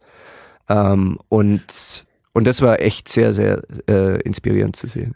Also das ist das Hilfspersonal gewesen, was sozusagen ähm, die Ärzte waren das hauptsächlich äh, Westler oder oder also was heißt Westler, also ja, ja. Ausländer oder äh, wie war da so die Verteilung? Äh, ja, es wie, ja, also es waren da waren Ärzte dabei, ähm, eine von von einem ich glaube, das Haus Mount Sinai Krankenhaus in New York. Ich glaube, ganz, ganz dekorierte Ärzte, die dort mhm. waren. Mhm. Äh, die das, glaube ich, als Herausforderung gesehen haben, auch als Pflicht, da was zu tun, weil Ärzte, an Ärzten hat es gefehlt. Aber die meisten, als Arzt konntest du gar nicht so viel machen. Du kannst bei Ebola nichts machen. Du gibst denen Infusionen. Mhm. Und das war's. Also mhm. mehr, mehr ist ja nicht und vielleicht Schmerzmittel mhm. und Beruhigungsmittel, mhm. aber du kannst ja nichts machen. Und die meisten Pfleger, also ich würde sagen, ich habe jetzt die Zahl nicht im Kopf, aber garantiert 70 Prozent, 75 Prozent waren Liberianer, die da gearbeitet haben oder Kenianer, also Afrikaner. Ja.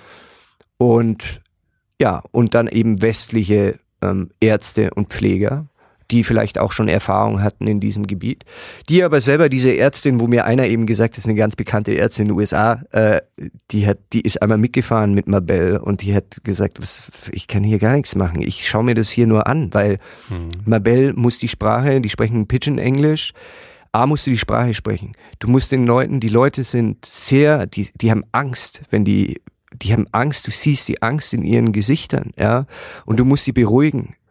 Und da musst du sie auch befragen. Du musst versuchen herauszufinden, wer noch infiziert sein könnte, was in dem Dorf passiert, ob da jetzt morgen nochmal Zähne rauskommen. Und dazu, dazu musst du verstehen, wie die familiäre Situation ist, wie mhm. überhaupt die gesellschaftliche Situation in den Dörfern und so weiter ist. Und das mhm. können natürlich nur Liberianer. Also das ja, erstens das und zweitens habe ich mir auch gedacht, also äh, waren da auch psychologische Fachkräfte oder oder mhm. ja, okay, ja. das gab es schon auch. Also ja. weil Ärzte, das ist wie du sagst, also eigentlich wahrscheinlich am allerwenigsten zu tun ja. hatten von allen im Prinzip. Es gab ein Psychosocial Team, das mhm. später und jetzt ganz, ganz wichtig ist. Mhm. gab eine deutsche Psychologin, die da war die schon länger in Liberia war, aber die hat immer mit den Liberianern gearbeitet. Die hat sich völlig im Hintergrund gehalten. Die hat eigentlich nur letztendlich das organisiert, dass die liberianischen Psychologen ihre Arbeit tun können. Mhm.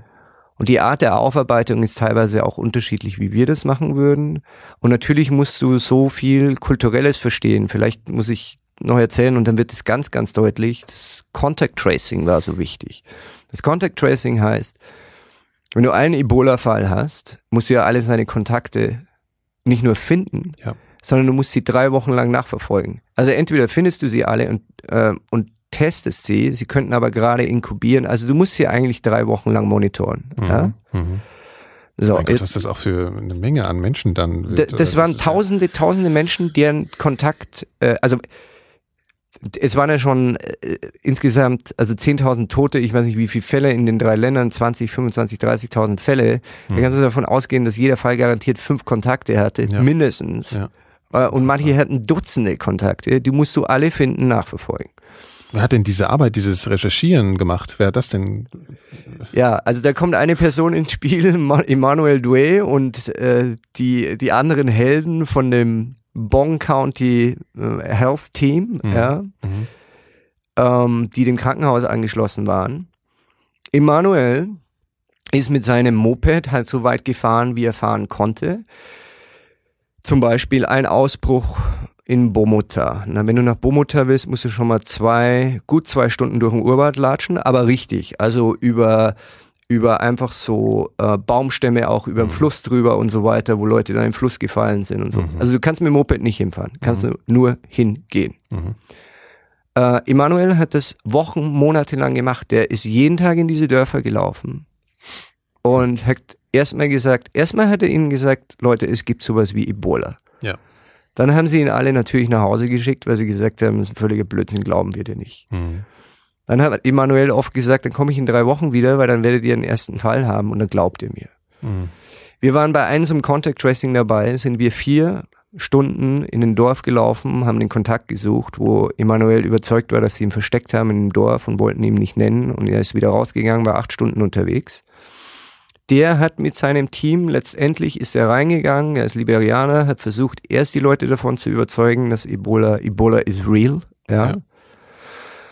Und wenn sie es nicht geglaubt haben, ist er nochmal hingegangen Woher kam überhaupt das, dass sie es nicht geglaubt haben? Also weil sie es nicht gesehen haben, weil es noch nicht vorhanden war in ihrem Dorf und weil das erstmal zu unwirklich klang. Wenn da irgendeiner, da kommt irgendeiner an und behauptet, es gibt eine tödliche Seuche, aber hier ist ja eigentlich gar nichts so. Also das war so. Klar, und also klar, sie glauben natürlich noch an Hex, äh, nicht noch, also ja. Hexerei und diese, diese ganze, diese spirituelle Vorstellung spielt auch eine Rolle. Aber Ebola ist auch echt so strange, dass ich, ich glaube, für uns ist es genauso komisch, dass plötzlich etwas existiert, nur weil ich dich jetzt anfasse, Niklas, dass, dass ich jetzt morgen ja. tot umfalle oder in drei Wochen tot ja, umfalle, schon ist schon ein abstraktes Konzept. Ja. Und ich bin eigentlich überrascht, wie schnell sie es verstanden haben. Mhm. Weil in der Tat am Anfang haben sie es nicht geglaubt. Mhm. Aber dann in Liberia haben sie irgendwie gesagt, learning by dying. Mhm. Das war's. Also learning by dying. Mhm. Irgendwann haben sie es geglaubt, weil es einfach da war, weil die Leute gestorben sind. Ja. So, und dann ist Emanuel hingegangen und dann hat er gesagt, wer hatte mit wem Kontakt und dann, da musste der diese Kontakte einfach immer, immer weiter verfolgen mit seinem, mit seinem Team und gleichzeitig natürlich die Message rausbringen, wie könnt ihr euch schützen und bitte bringt die Leute aus den Dörfern raus, wenn sie erste Anzeichen haben. Und es war dann im Dezember, Januar und so weiter so, dass die Message tatsächlich in jedem Dorf angekommen ist in Liberia. Die Chiefs haben einfach jeden rausgeschickt, der Fieber hatte oder Durchfall hatte. Und es konnte natürlich alles sein. Malaria, ja, äh, Typhus, es gibt Lasser, es gibt alles Mögliche. Mhm. Aber nein, sie haben sie rausgeschickt und das war gut. Und deshalb konnten sie das auch stoppen, weil dann konnten die Leute A, sind sie rausgeschickt worden, solange sie noch gehen konnten. Das mhm. heißt, sie sind nicht in den Dörfern gestorben, weil dann hast du das Problem, dann musst du die dort begraben, ja, dann musst du ja. sie sicher begraben und so weiter und so fort. Mhm. Ähm, und B ließ sich dann, ließen sich die Kontakte auch viel leichter weiter verfolgen, weil dann sind sie in ein Holding Center gekommen, wo die einfach drei Wochen da saßen und gewartet haben, ob irgendwas passiert oder nicht. Und ja. dann waren die einfach konzentriert an einem Ort. Und das ist, glaube ich, der Unterschied, warum Liberia jetzt Ebola frei ist und Guinea nicht, weil die Liberianer haben es einfach akzeptiert, dass es existiert. Äh, und selbst in den hintersten Winkeln in den Dörfern ist die Message angekommen und sie haben es geglaubt, weil sie nicht so misstrauisch ihrer Regierung gegenüber sind, glaube ich, wie in Guinea.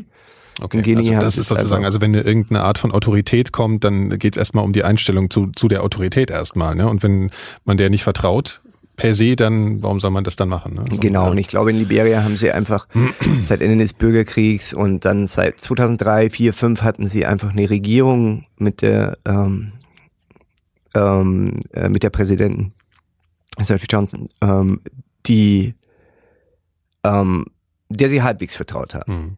Also sie hatten eine Regierung, der sie halbwegs vertraut haben, die auch halbwegs demokratisch war und okay war. Und obwohl da ein gewisses Misstrauen da war, haben sie dann trotzdem ähm, den, den, den Health Officials und so weiter geglaubt. Äh, und das, glaube ich, hat den großen Unterschied gemacht. Mhm.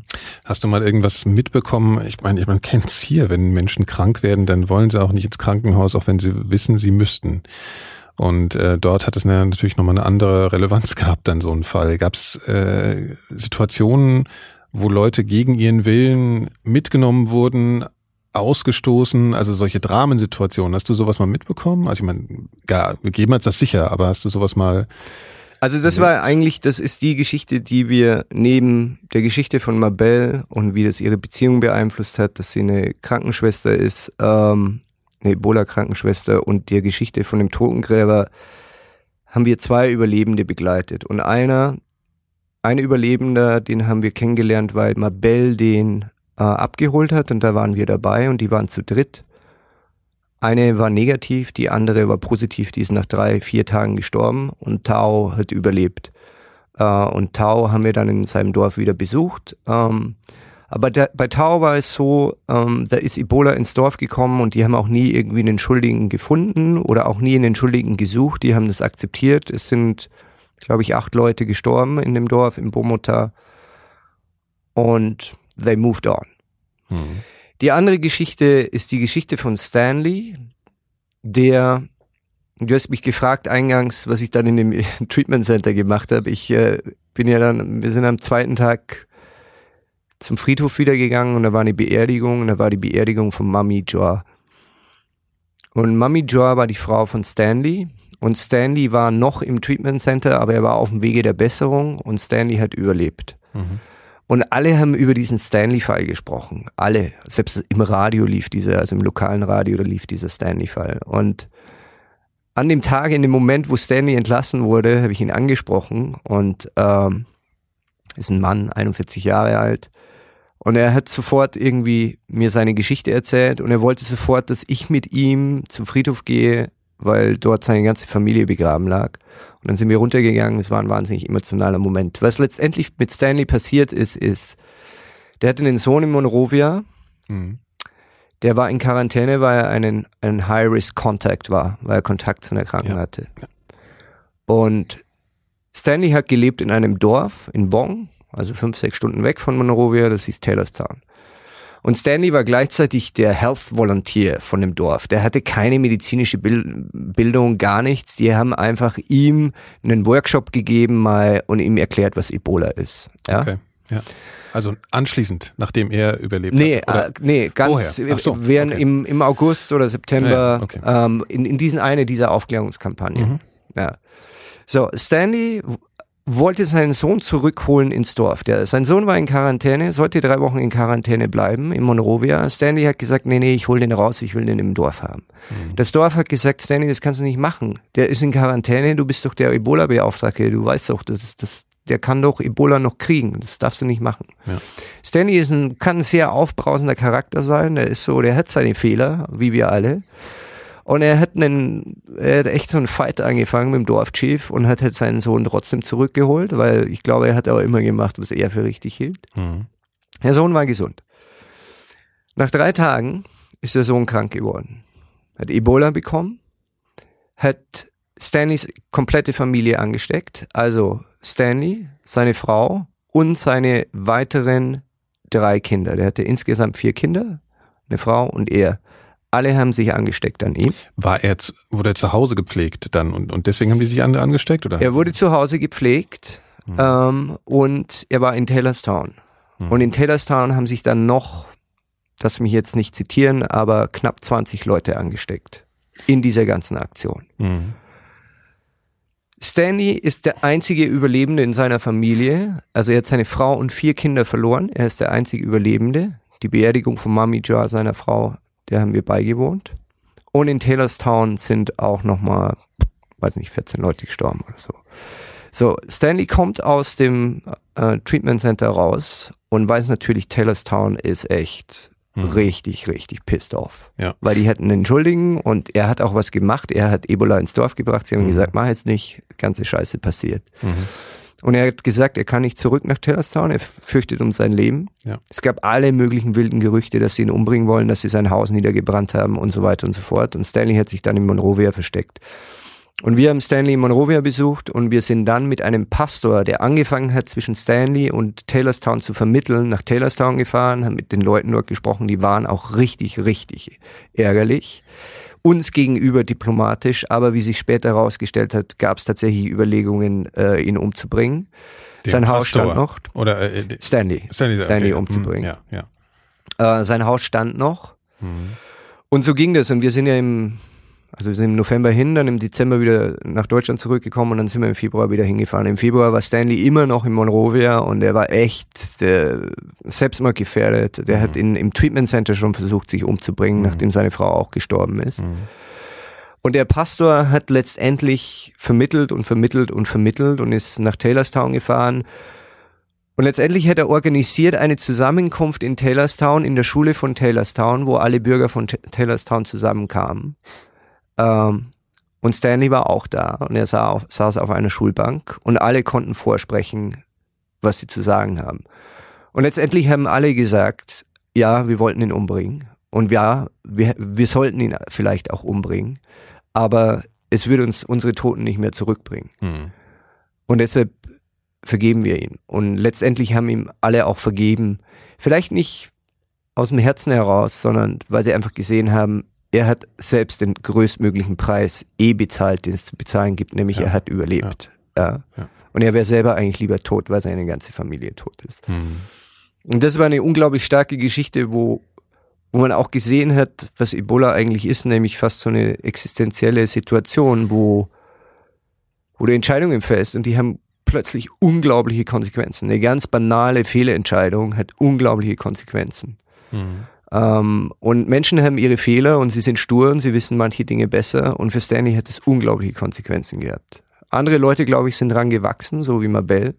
Ja. Die sind tatsächlich irgendwo auch zu Helden geworden oder sind als Person auch gewachsen. Und das, glaube ich, war das Beeindruckende und das Inspirierende auch daran. Ja.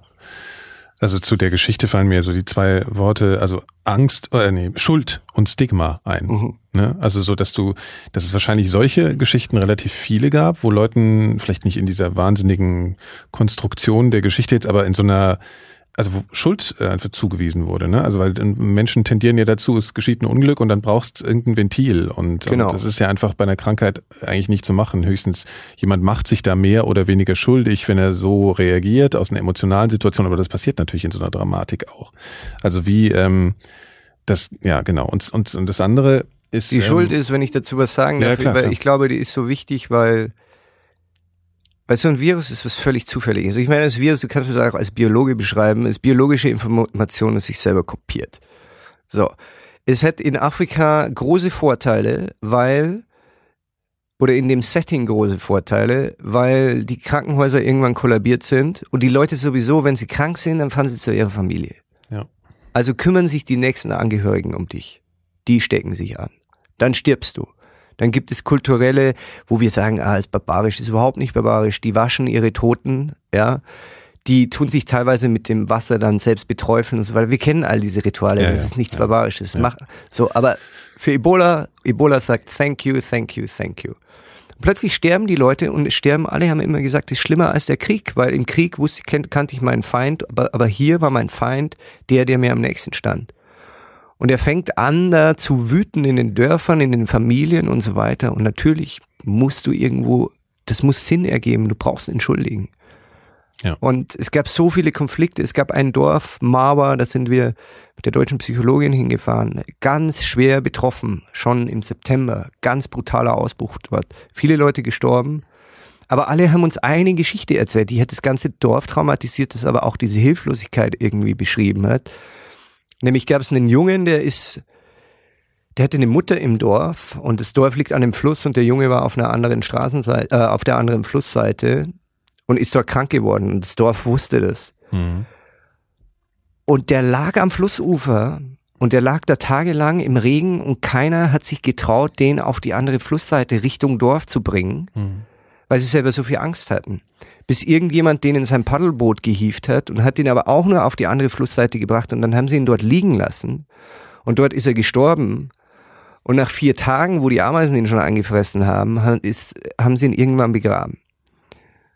Und alle fühlen sich natürlich, die Mutter sagt zum besten Freund von dem, von dem Jungen, warum hast du ihm nicht mal ein Wasser gebracht? Mhm. Warum hast du ihm nicht zu essen gebracht? Mhm. Warum wart ihr alle, warum hattet ihr alle so viel Angst? Mhm. Und auch das ist unglaublich schwer, jetzt sich einzugestehen, zu sagen, ja, wir hatten Angst und wir waren nicht mutig. Ja, hm. aber wer weiß, wie man reagiert? Who knows? Ja, und, und das macht's echt schwierig, die, die Aufarbeitung, glaube ich. Ja.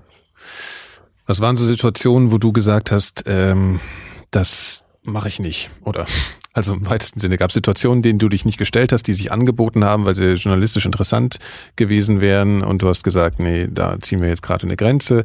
Du hast erzählt, dass deine Freundin so ein bisschen auch äh, oder ihr euch gegenseitig auf euch aufgepasst habt wahrscheinlich, um gewisse Grenzen nicht zu überschreiten. Was mhm. waren das für was waren das für Grenzen? Es gab eigentlich nur eine Situation, ähm, also es gab eine Situation, wo wir uns mal gedacht haben, oh scheiße, da hätte man ein bisschen vorsichtiger sein sollen, aber da war sogar irgendwie ein Team von Ärzte ohne Grenzen dabei und das war bei so einem Contact Tracing äh, Trip mhm. in den Wald und dann musst du diese Flüsse überqueren und dann bauen sie da abenteuerlichste Brücken aus Bambusstämmen, wo du da drüber balancierst und manchmal gibt's so äh, wie sagt man Handrails, so äh, äh, ja, also Geländer oder Geländer, ja, ja. auch aus Bambus. Ja. Und da haben sie alle festgehalten dran. Und irgendwie, irgendwann aber schon am Rückweg hätte jemand gesagt, so, äh, und wenn jetzt dann Ebola-Kranker rausgelaufen ist, hm. vor zwei Stunden, und hat sich auch an diesem Gelände festgehalten, dann hätten wir es jetzt alle. Und alle so, hm, hm. Mhm.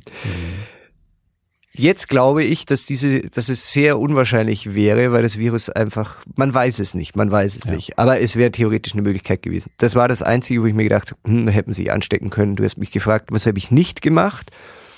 Ich habe nicht gemacht, es war einen, es zwei oder drei Tage bevor wir zurückgeflogen sind im Dezember, haben wir gehört von einem Ausbruch in einem Dorf, das auch wieder zwei, drei Stunden im Wald drin war. Und weil eben dort die Kranken nicht rausgegangen sind und so viele Kranke im Dorf waren, die konnte man nicht mehr, die haben sie versucht rauszutragen mit Hängematten, was sie teilweise gemacht haben. Extrem gefährlich, weil du musst da rumhantieren, über diese Brücken gehen ja. und so weiter hat Ärzte ohne Grenzen dort die im Dorf behandelt. Und die haben dort äh, Zelte aufgebaut und letztendlich so eine Mini-Ebola-Treatment-Unit im Dorf aufgebaut und hatten Begräbnisteams im Dorf und so weiter. Ähm, und das fand ich, fanden wir beide unglaublich spannend, weil du die ganze Situation auf ein Dorf komprimiert hattest. Mhm. Und wir wollten unseren Flug ändern, aber weil es vor Weihnachten war, ließ sich der Rückflug nicht mehr ändern. Und dann haben wir gesagt, okay, gehen wir jetzt da wegen einem Tag noch rein, weil wir mussten zurück. Mhm.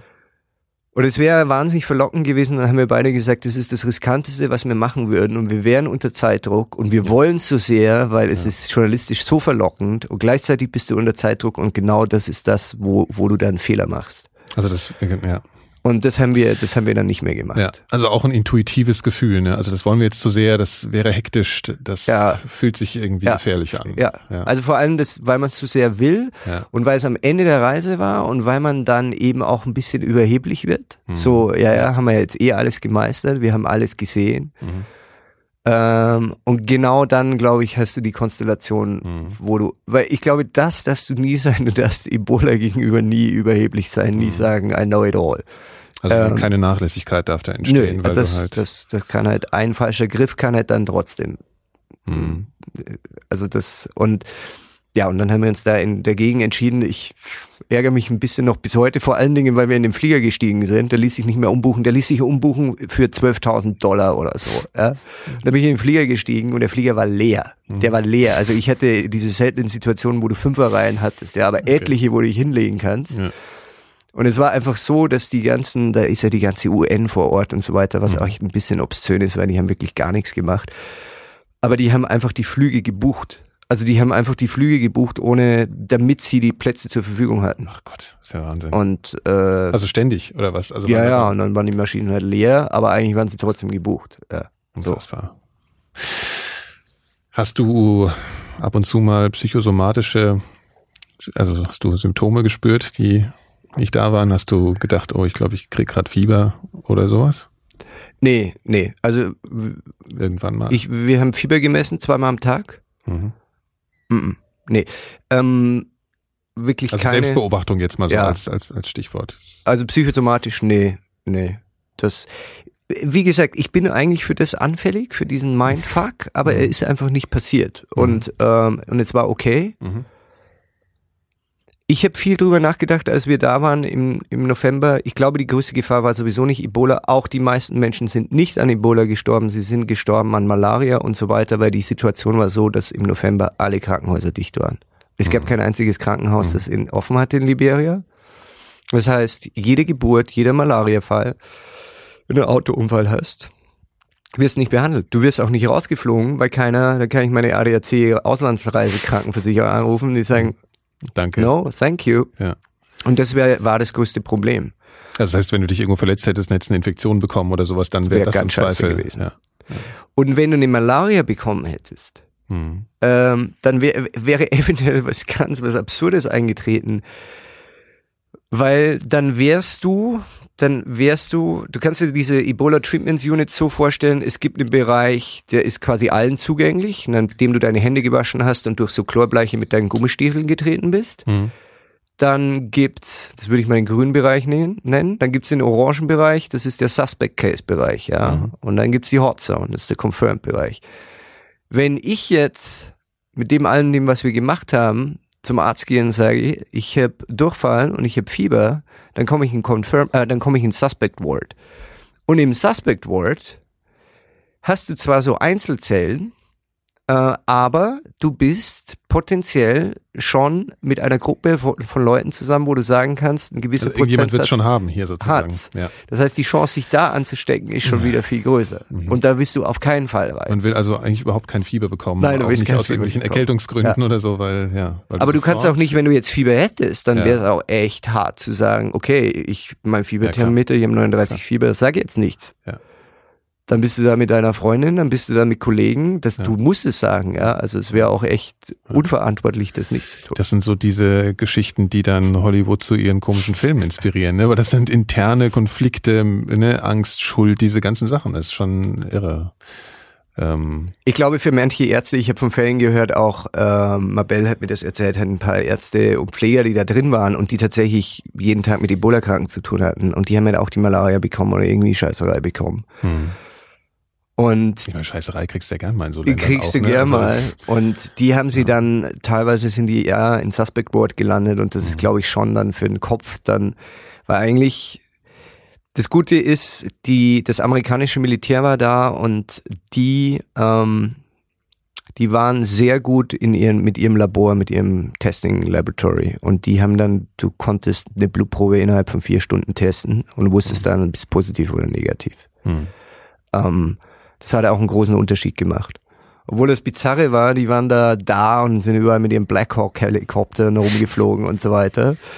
Die haben sich aber geweigert, Blutproben rumzufliegen und selbst das CDC hat gesagt, die haben gesagt, sie verstehen nicht, die Piloten weigern sich, die kommen aus dem Irak, die kommen aus Afghanistan, die haben sich geweigert, Blutproben rumzufliegen. Was ein großes Problem war, weil manchmal in diesen abgelegenen Dörfern haben sie Fußballfelder, ja. Mhm. Also ein kleines, so ein kleines abgeholzt, hätten Ja. sie landen können. Ja. Hätten sie ins Dorf gehen können. Emanuel hätte nicht fünf Stunden rein und rauslatschen müssen, wäre da reingeflogen, ins Dorf gegangen, Mhm. Ja. gesagt, okay, du und du und du, Ja. Blutproben nehmen, Helikopter, vier Stunden später hast du die Resultate, kannst hinfliegen, kannst sagen, du und du und du gehst raus. Ja. Die Piloten haben sich aber geweigert, Blutproben rumzufliegen. Die Ja. Begründung war, wenn sie abstürzen, dann wird das überall hingespritzt werden. Nur wenn ein Blackhawk abstürzt, glaube ich, nichts, nichts mehr irgendwo übrig, ja, ja. Und das meine ich halt, die, die Risikoeinschätzung war halt echt absurd. Also, dass die Piloten, die kamen aus dem Irak und aus Afghanistan und hatten dann natürlich viel, eine viel höhere Chance, dass sie draufgehen oder abgeschossen werden oder sonst was, als an Ebola zu erkranken. Aber Ebola hat, ich weiß nicht warum, so viel in den Köpfen angerichtet. Ja, das wollte ich gerade sagen. Also diese, ne, diese, diese Filme, die es auch gibt, also Outbreak Mhm. ist ja so der berühmteste ähm, Vertreter, wo es glaube ich gar nicht um Ebola geht, sondern ich weiß gar nicht genau. Doch Oder? schon. Geht's um Ja, ja, Ebola? ja. Okay, ja. Also ich meine, das ist ja so ein Schlagwort für den diffusen Horror des, ne, des Massensterbens und Ja. der tödlichen also es hat eine ganz andere mystische Aufladung als ein Krieg. Ja, Ja. gut, ein Krieg schießt Ja. eine Waffe oder nicht und das Ja. hat, ist nicht so komisch gruselig. Und ich glaube, das ist, hat viel angerichtet so im, im Besten. Ne? Und da frage ich mich auch, ähm, ist, also was heißt, ich frage mich, das konnte man ja auch beobachten, äh, also ein Stigma vom, von unserer Sicht auf diese Welt, also auch so ein, auch so ein bisschen, ja, ja, die sind ja auch ein bisschen selbst dran schuld, wenn das die, weil die können sich ja nicht disziplinieren, die glauben sowieso alle nur an, an, an Voodoo und Mhm. also diese ganzen Rassismen, die da auch reinkommen. Wurde das da irgendwie thematisiert, wahrgenommen oder hat, haben die, haben die Menschen dort irgendwie auch darüber nachgedacht, bekommen wir genug Hilfe? Wie werden wir, wie wird das betrachtet hier, diese ganze Situation? Oder war das einfach kein Thema? Doch, die Leute dort haben gesehen, äh, dass sie Hilfe bekommen haben. Ich glaube, die haben sie wirklich wertgeschätzt. Ähm, die haben, ich habe relativ selten gehört, dass eigentlich gar nicht in Liberia, dass sie gesagt haben, uns hilft keiner. Sie haben eigentlich eher gesehen, wie ihnen geholfen wird. Mhm. Vielleicht, weil sie auch gar keine Hilfe erwartet haben, was an sich schon traurig ist. Ja. Was ein großes Thema war und immer noch ist, ist die Berichterstattung, die stattgefunden hat über Ebola. Ähm, und die hat zwei Komponenten. A hat eine Berichterstattung stattgefunden und deshalb war für mich auch wichtig, vor Ort zu sein, von Leuten, die niemals vor Ort waren und die einfach immer nur letztendlich kolportiert haben, was ihnen kolportiert wurde. Oder, und das war im September, August ganz schlimm, sie haben, weil sie ja über Ebola berichten mussten, immer hier in Deutschland berichtet, weil sie durften ja nicht vor Ort sein oder sie konnten nicht vor Ort sein. Kannst du noch kurz erklären, warum durften die nicht? Aus, also es wurde ihnen verboten aus Versicherungsgründen oder was? Oder weil es zu Ich, gefährlich kann ist? nur, ich weiß nur, bei den öffentlich-rechtlichen Sendern haben die das, die Justiziare entschieden, dass es zu gefährlich ist und die durften nicht. Da wird niemand hingeschickt, okay. Mhm. War wahrscheinlich ein versicherungstechnischer Grund, also Okay. keine Ahnung. Ja. So, also wird, und das war in Amerika auch so, ich meine CNN und so weiter, BBC, die waren ja alle vor Ort, aber natürlich, dann haben sie immer berichtet, was passiert in den USA, dann gab es diese Fälle in den USA, die Krankenschwester angesteckt, dann auch in Spanien und so weiter. Und dann ist eine unglaubliche Panik gestört worden und letztendlich nicht der Fokus dahin gelenkt worden, wo der Fokus hätte sein sollen. Mhm. Also schon mal das Erste. Das Zweite, was dann passiert ist, und da gab es jetzt auch einen, so einen offenen Brief von 200 Intellektuellen, vielen Afrikanern, Schriftstellern und so weiter dabei, die haben einfach gesagt, hört bitte mal mit der Berichterstattung auf, dass ihr dann, wenn ihr nach Afrika geht, immer euch an die weißen westlichen Helfer dranhängt und die sind immer die, die Helden und die kommen, um den Afrikanern, die es wieder mal nicht auf die Reihe kriegen, mhm. so quasi, ja, mhm.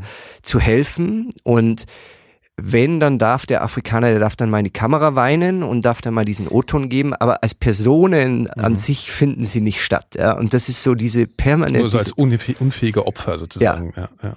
Und das hat einfach ganz viele Leute auf mhm. die Palme gebracht und selbst mhm. die Präsidentin von, von Ärzte ohne Grenzen hat kürzlich im Interview gesagt, let's be careful that there is no rewriting of history going on because in any outbreak situation it's the people on the ground, mhm. the, the like the Liberians and the Guineans who make a difference, not us aid workers. Und das sagt, das sagt Ärzte ohne Grenzen, die wirklich das Allermeiste ja. gemacht haben. Und all die Leute, die wir dort getroffen haben, haben das auch gesagt. Also selbst die westlichen Helfer, ja, die haben gesagt, wir bauen hier nur die Infrastruktur. Wir geben ihnen die Möglichkeit, das zu tun, was getan werden muss. Uh, aber sie müssen es tun, weil wir können es teilweise gar nicht tun, weil einfach so viel kulturelles Verständnis ja. verlangt ist und so ja. weiter. Und sie haben es getan. Ja. Und, und das sollte, und das werde ich in meinem Film auch machen. Es geht nur um Liberianer, wie sie es erfahren haben, was sie gemacht haben, was sie nicht gemacht haben. Und das hat mich einfach auch interessiert. Ja. Weil die nie die Möglichkeit hatten, wenn sich die Mabelle ansteckt, dann, dann fliegt sie keiner aus. Also das, dann wäre sie dort unten geblieben, ja. Und ja. Ähm, das war einfach die Situation. Ja. Trotzdem die Frage, weil das war zum Teil hier schon in der Diskussion, hast du den Eindruck, es wurde genug Hilfe geleistet oder nicht? Von den Deutschen meinst du jetzt? Zum Beispiel? Naja gut, es ist ja jetzt. Ja, reden, es reden ist so, von Deutschland. Ein, also, also von den Deutschen, also es ist echt eine schwierige Situation, weil wir haben die Deutschen getroffen und die waren alle hoch motiviert, die Bundeswehr und das Rote Kreuz, die vor Ort waren. Ähm, die waren hoch motiviert und sind aus einer Überzeugung dorthin gegangen. Auch großen Respekt, einfach ganz normale Krankenschwestern, Helfer, mhm. im Roten Kreuz, einer war Kaminkehrer, wollen was tun, sind da mhm. und waren in der unglücklichen Situation, dass sie unter dem Kommando der Bundeswehr waren und die Bundeswehr musste Sicherheitsstandards einhalten, die hier in Deutschland gegolten hätten und die durften letztendlich dort unten gar nichts machen. Und die wurden auch ein bisschen ausgebremst von den liberianischen Behörden und die natürlich auch wieder unglaubliche Bürokratie und so weiter ist. Letztendlich waren die Deutschen vor Ort und die haben eigentlich nie einen Ebola-Patienten gesehen oder behandelt. Das ist ja unglaublich. Und das wurde aber so auch nicht berichtet, ne? Also das ja, am Rande wurde es berichtet. Okay. Ähm, okay. Der Lindner, der Ebola-Beauftragte von der Bundesregierung, war jetzt wieder vor Ort und der war oft vor Ort und ich glaube, der hatte echt, das ist ein großer Afrika-Kenner und mhm. der wollte auch was tun ähm, und die wollten alle was tun und ich bin nicht der, der jetzt äh, irgendwie Fingerpointing machen ja, kann. Klar. Ich kann nur sagen, dass ich die Leute getroffen habe und die sehr frustriert waren teilweise. Und ich glaube, dass es ganz klar politisch so war, von ganz höchster Ebene zu sagen, okay, wir müssen was tun, dann ist wahnsinnig viel Zeit verstrichen. Was aber ich mir vorstellen kann, der höchsten politischen Ebene gar nicht damals so ungelegen kam, weil ich glaube, für eine von der Leyen wäre es der größte Horror gewesen, dass sich ja. irgendjemand ansteckt da unten ja. und zurückgeflogen werden muss. Es war nicht viel Presse vor Ort, die Geschichte ist nie wirklich so kolportiert worden, dass das ein bisschen Rohrkrepierer ist, die ganze Mission. Die, sie haben sich ganz klar auf Monrovia beschränkt. Monrovia sind die Fallzahlen zurückgegangen. Der, daher war klar, ja, das Risiko. Selbst ja. So. Mhm. Man hätte aber auch machen können, was die machen wollten, sagen, okay, wir verlagern die Mission ins ländliche Liberia oder was sie dann auch letztendlich gemacht haben, aber sehr spät, und das wollten die Deutschen schon im November machen, lassen uns die Krankenhäuser wieder säubern, mhm. weil die dort viele Ebola-Patienten behandelt haben. Säubern, aufmachen, weil so viele Leute an Malaria sterben und so weiter. Das haben sie jetzt auch gemacht, mhm. aber das wollten sie schon viel früher machen. Äh, aber ich glaube, die wurden alle ein bisschen so ausgebremst, weil ich glaube, aus politischer Sicht war es dann auch ganz okay. Man war vor Ort, Man, also man hat, was getan, sozusagen so quasi, und, und ja. so genau ja. erfährt das der Mensch so, oder ja. der Wähler hier im Zweifel sowieso nicht. So, soweit das Gespräch zwischen uns, Karl. Was hat sich denn seitdem getan? Erstmal ähm, war für euch, darüber haben wir am Ende des Gesprächs gesprochen, irgendwann ja ist ja auch irgendwann nötig bei aller Verbundenheit zu den Menschen da und äh, diese Erinnerung, dass ihr das Kapitel für euch auf eine gewisse Art und Weise abschließt, dass neue Ideen entstehen, dass man sich neuen Projekten irgendwie zuwendet. Ähm, hat das gut geklappt? Hat das länger gedauert als bei anderen äh, Filmen, Projekten? Ähm, ja, vergleichbar. Wie ging es euch da? Ähm der Film wurde fertig im, den haben wir fertig geschnitten im Sommer 2015. Die Ausstellung war dann erst Anfang 2016. Also das hat sich natürlich alles noch gezogen. Ähm, und dann hat sich sogar lange gezogen, weil dann kam die freudige Überraschung 2017, dass wir den Grimme-Preis für den Film gewonnen haben. Und der kam halt erst 2017, weil er für das Jahr, für Produktionen des Jahres 2016 ausgezeichnet wurde. Also der hatte, der Film hatte einen langen Nachhall, sehr positiven Nachhall. Ähm, wahnsinnig positiven Nachhall, weil ich mich unglaublich über den Grimme-Preis gefreut habe, weil es kein Geld dafür gab, aber einfach nur genau das wertgeschätzt wurde, was mir wichtig war, nämlich der persönliche Einsatz, dorthin zu gehen und die Art und Weise, wie wir die Geschichte erzählt haben. Und meine Produzentin hat auch einen Grimme-Preis bekommen, weil sie den Mut gezeigt hat, diesen Film zu produzieren, gegen große Widerstände, die wir hatten. Ähm, natürlich habe ich zwischenzeitlich angefangen, schon andere Projekte zu machen. Ich hätte dann schon ähm, angefangen, mich einem komplett anderen Thema zuzuwenden, äh, Arbeitssklaven, die Nordkorea in die ganze Welt schickt. Äh, das hat mich dann letztes Jahr, das ganze Jahr beschäftigt. Der lief auch wieder Anfang dieses Jahres auf Arte und auf der BBC. Und dann hatte ich noch ein anderes Projekt in Peru, das ich seit Jahren verfolge, im peruanischen Amazonas. Ähm, also von daher gesehen war der Ebola-Film immer so im Hintergrund als mhm. Nachhall und als mhm. sehr positiver Nachhall. Mhm. Äh, faktisch geändert hat sich, also ich leite da nur über, auch an Laura. Faktisch geändert hat sich, dass der Ausbruch, ich glaube, 2015 endgültig in, unter Kontrolle gebracht wurde. Das ging dann noch bis 2016 sogar, also so Ausläufer, aber sehr minimal. Ja. In Guinea. Ähm, dass mehr als 11.000 Leute gestorben sind. Und ich glaube, das große Ding, das passiert, ist ein Game Changer. Das hat jetzt auch mit, Aus, mit dem Ausbruch zu tun, der gerade im Moment im Kongo stattfindet, ist, dass ein Impfstoff entwickelt wurde. Und der wurde on the ground in Guinea ähm, getestet oder verabreicht ähm, und mit einer relativ schwierigen Datenlage als äh, sehr sicher eingestuft und sehr effektiv eingestuft. Also das hat natürlich bezüglich auf Ebola sehr viel geändert, weil es jetzt potenziell einen Impfstoff gibt. Hm. Und das, der wird jetzt auch verabreicht gerade in Kongo. Ja, und als Laie fragt man sich ja dann, äh, warum ist es jetzt dann eine dramatische Situation? Also ich meine, also äh, weil einfach nicht alle geimpft sind oder was? Also ich meine, man denkt ja, das ist ja, also wenn man denkt, bei so einem Ding wie Ebola wird ein wirkungsvoller Impfstoff äh, entwickelt und dann denkt man ja, eigentlich müsste der ja jetzt massenhaft hergestellt ja. werden und dann dürfte das Ding ja natürlich in Einzelfällen noch problematisch sein, äh, in Einzelfällen, in Anführungszeichen natürlich, aber ähm, Warum ist das Ding jetzt überhaupt dann noch ein Riesenproblem? Na, erstmal ist der Impfstoff noch nicht durch alle Instanzen gegangen. Ich glaube, er ist noch nicht sozusagen zugelassen in dem Sinne. Da gibt es ja verschiedene Verfahren. Ne? Da gibt es also, genau, also da gibt es ja. ja. da fehlen, glaube ich, noch einige Stufen. Und dann ähm, gibt es einfach, glaube ich, nicht genügend Impfstoff und es, man weiß auch noch mhm. nicht hundertprozentig, ob er funktioniert tatsächlich. Okay. Also, also ich glaube, dass die, dass die Situation nicht so dramatisch ist, wie sie 2014 war, aber sie ist trotzdem nicht zu unterschätzen.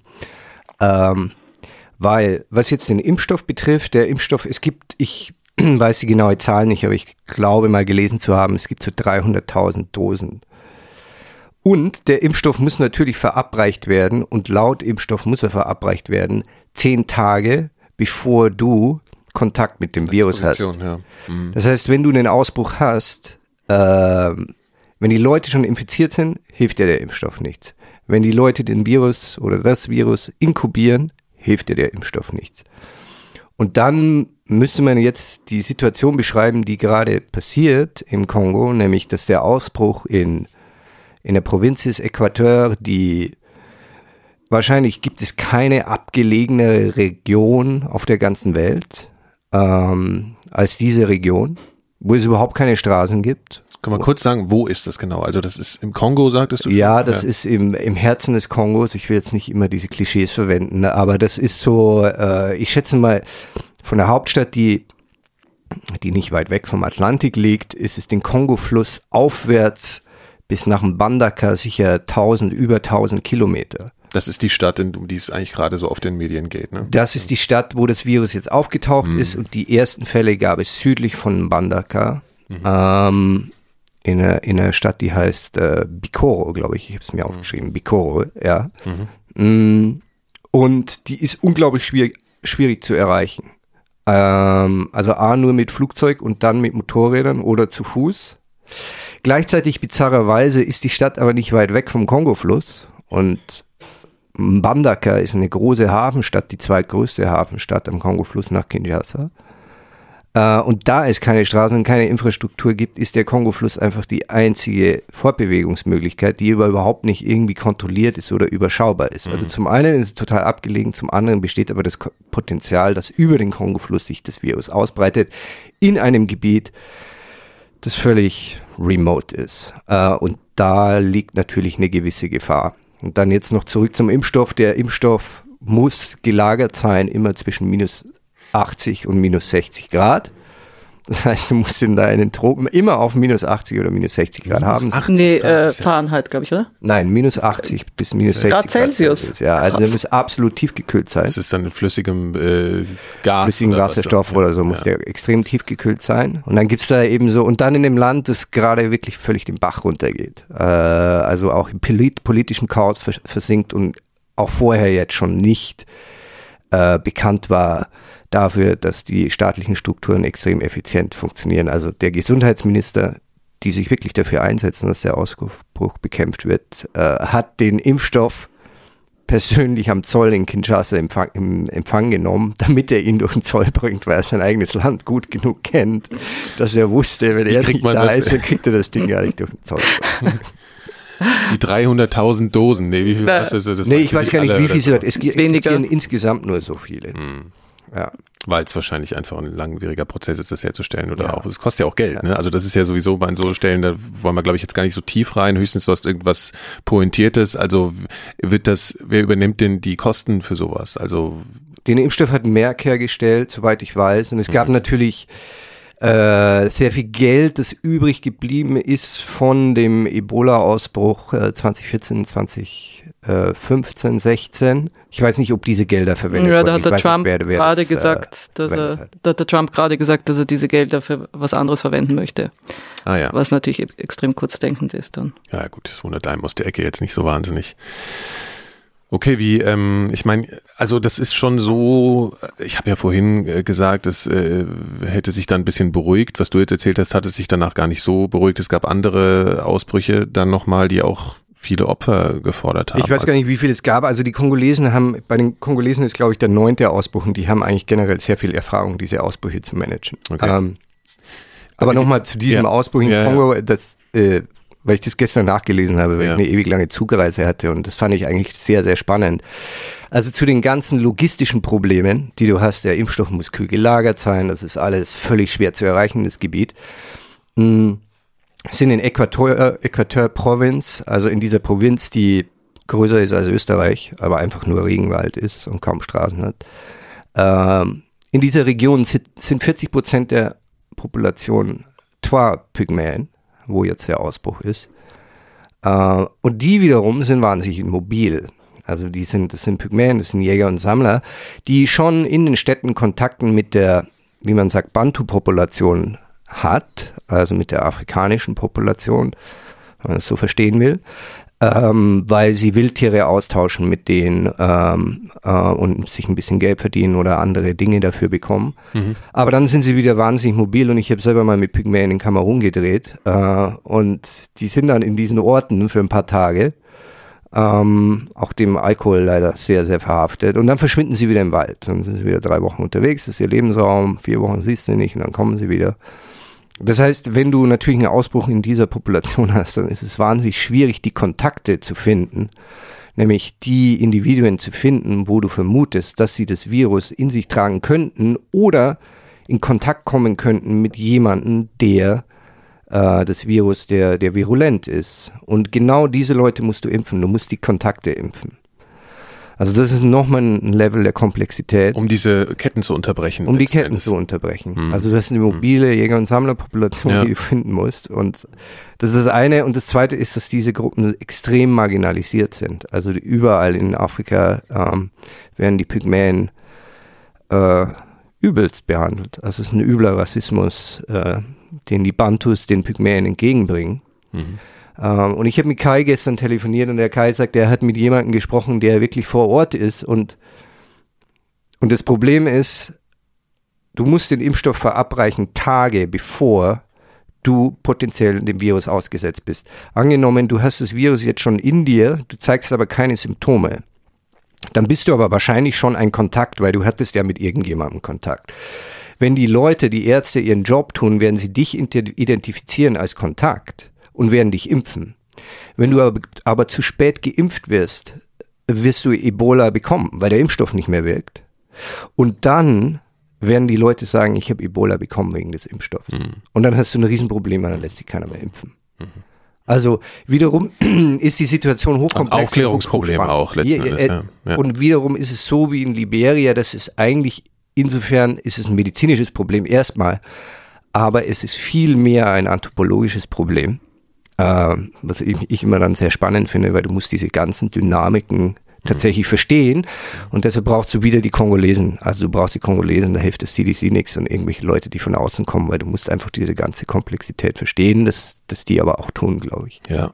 Und das habt ihr eigentlich alles gelernt damals während der, während eurer Dreharbeiten auch, ne? Diese Zusammenhänge. Und, Extrem viel, ja. Weil ich, mir schwebt jetzt die ganze Zeit die unglaubliche Naivität meiner eigenen Frage vorhin vor. Also es gibt doch jetzt einen Impfstoff, das ist ja kein Problem mehr. Also das ist natürlich, das ist einfach in so einer, auch aus so einer westlichen Perspektive gedacht. Ne? Natürlich, ich glaube, wenn das hier irgendwie so der Fall wäre, dann würde das halt hier verabreicht werden, wenn wie bei so einer Grippewelle oder so, ne? Dann steht das halt zur Verfügung gestellt, ist in den Arztpraxen, die Leute gehen hin, lassen sich impfen. Das ist natürlich eine völlig andere Situation. Ja, in ist auch nicht passiert in Prenzlauer Berg, weil da will sich ja keiner mehr. Ja, das, ja, das stimmt, ja. ja Aber es ist, glaube ich, tatsächlich ist der Impfstoff schon ein Riesenschritt. Natürlich. Also das ist schon ein gigantischer Schritt und könnte wahrscheinlich so gigantische Ausbrüche wie Mhm. Also verhindern, dass sowas nochmal passiert. Ja. Aber nochmal, ja, ja, nee. nochmal, äh, warum das einfach so krass war, der Ausbruch damals in Liberia und Sierra Leone und Guinea war, weil man es dort noch nicht hatte vorher oder nicht wusste, dass man es, also es gab, hat, ist dort noch nie ausgebrochen.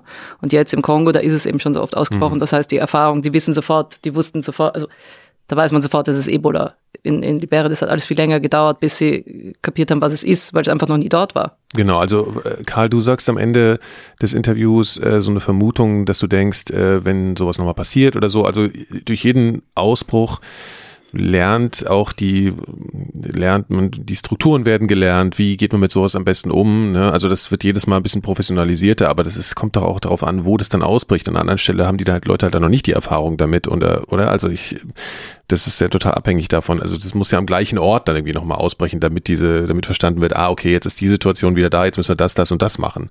Und äh, Afrika ist ja ein relativ großer Kontinent. Ja, aber also. aufgrund der Biologie, wo, wo Ebola ausgebrochen ist, äh, also in Uganda, im Sudan und im, im Kongo zumeist, äh, dort haben sie natürlich schon die Erfahrung. Und im, im Kongo, die sind einfach, äh, das sind die also keiner hat mehr Erfahrung und mehr Knowledge und keiner ist auch effizienter als die Kongolesen, äh, solchen Ausbrüchen zu begegnen, weil sie A, das Virus kennen, die Dynamik kennen, ihre eigenen Leute kennen und auch ihr eigenes Chaos kennen und wissen, wie sie ihr eigenes Chaos äh, dann effizient, ihrem eigenen Chaos effizient begegnen können. Hm. Ähm, und deshalb hm, ist jetzt im Moment keiner so besorgt.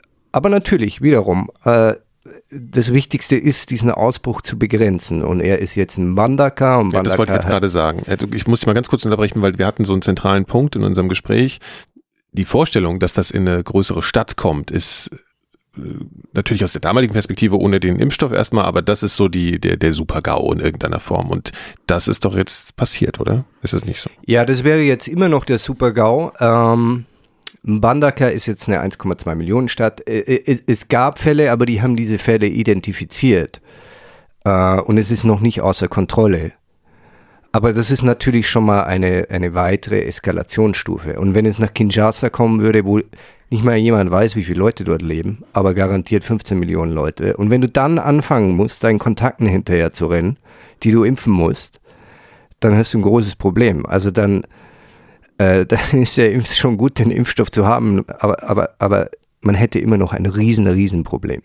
Mhm weil auch die Stadtstrukturen ja auch eine gewisse Eigenart haben da, oder? Also ist es auch sehr, ist es, würdest du sagen, ist es ein bisschen unüberblickbarer, als wenn es vielleicht in einer, ja, völlig, also ja, ich war jetzt Jahre nicht mehr dort, aber ja. dort war es völlig absurd. Also, also so diese Recherche, diese Kontaktrecherche ist eigentlich ein, ja, die ganze Stadt, Stadt ist bis auf das Ufer am Kongo eigentlich ein riesenloser Slum, der, der organisiert ist, der funktioniert nach seiner eigenen Logik, ja, die wiederum nur die, die Quinoa verstehen, äh, und die Kongolesen verstehen sein, aber es ist natürlich ein riesen, ein riesen Chaos. Es ist einfach informell. Es gibt keine formellen Strukturen, es ist alles informell. Äh, und und da dann effizient äh, zu arbeiten, ist natürlich wahnsinnig schwierig. Und extrem viele Menschen einfach auf extrem engem Raum. Also da ist ja auch der Kontakt viel mehr natürlich. Mhm. Als gut, dann hast du ein Dorf, dann ist zwar auch enger Kontakt, aber dann werden die im Dorf krank, aber vielleicht nicht unbedingt die im, im nächsten Dorf oder sowas. Mhm. Und das Krasse ist auch, was natürlich in das ist mir jetzt auch, wie ich gerade in Togo war, wieder so wahnsinnig bewusst geworden, wie wahnsinnig mobil die Menschen sind.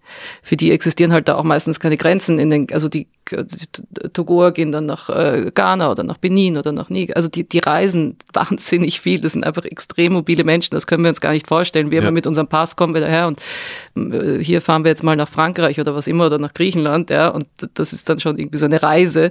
Aber für die ist das einfach völlig normal, da hin und her und so. Also und das, das, das muss man auch mal checken, um zu verstehen, warum sich dann sowas ausbreiten kann auch. Also ich wollte mal als Reise machen, aber äh, das, das ist mir echt, das ist mir auch zu hart. Äh, man kann ja mit dem, mit den Barschen, so heißen sie, das sind eigentlich Flöße, die geschoben werden von dem Kahn, kann man ja von Kinshasa nach Mbandaka fahren. Das haben auch manche Leute gemacht, das haben auch sehr, sehr wenige Nicht-Kongolesen gemacht.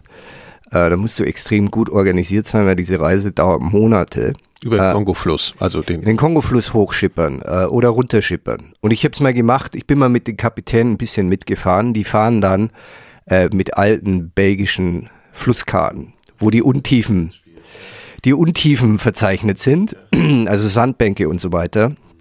Belgier sind bekanntlich 1960 aus dem Kongo abgezogen, aber die haben einfach keinen Sonar und gar nichts.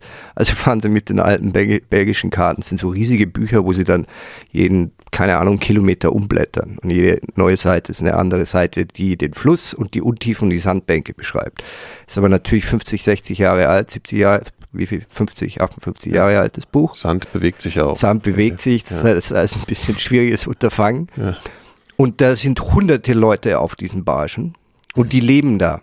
Äh, und du hast so Marktfrauen, die, die machen nichts anderes als zwischen Kinshasa und Banaka hin, hin und her zu Auf fahren. diesen Flößen. Auf diesen Flößen, ja. genau. Ja. Und du hast da Cholera-Ausbrüche und Leute sterben und das ist wie, wie so bewegende Dörfer äh, ist das.